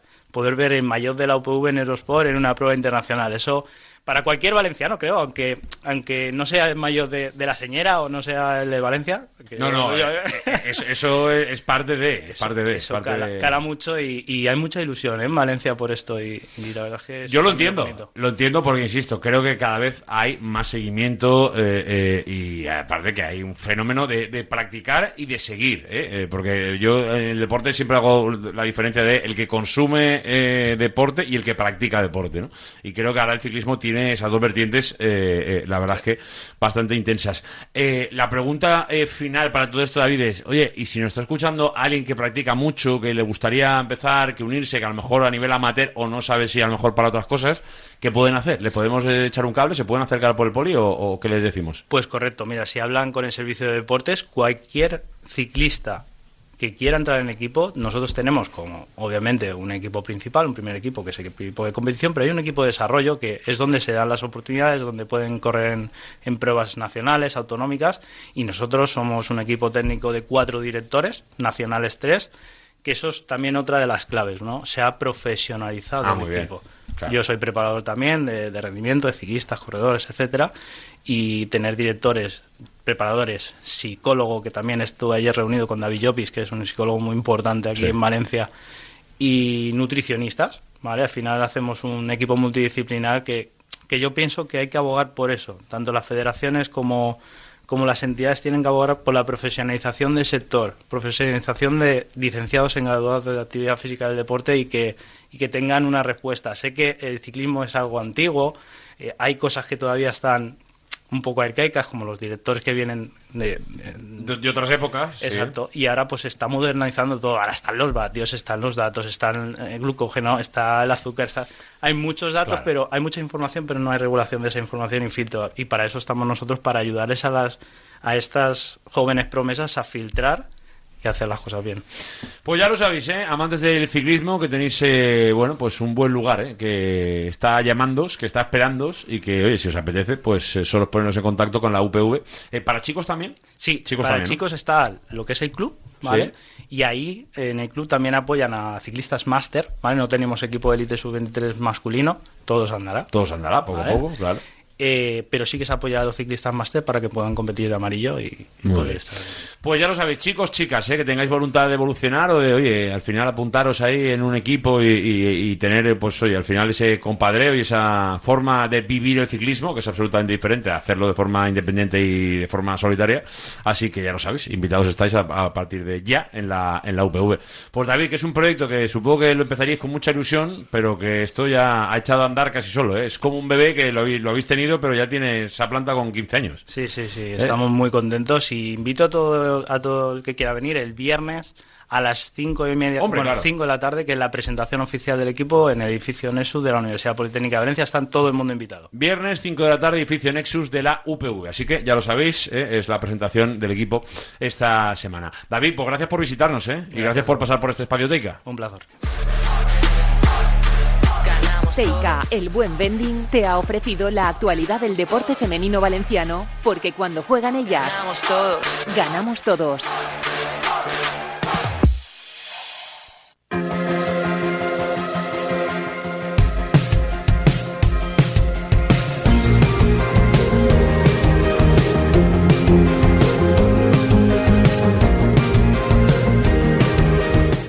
Pues después de este espacio Teica llegamos a las 3 de la tarde y es el momento de dejar, de cerrar este programa deportivo valenciano, ¿eh? que te ha contado, pues bueno, muchísimas cosas desde la 1 de la tarde y que prometo volver a hacerlo mañana. Ya lo sabéis, desde la 1 y hasta las 3. Además, mañana en formato previa. Se vienen unos octavos de final, ni más ni menos que de la Copa del Rey. Así que mañana os esperamos aquí en este mismo programa. Sé feliz y disfrutar del día.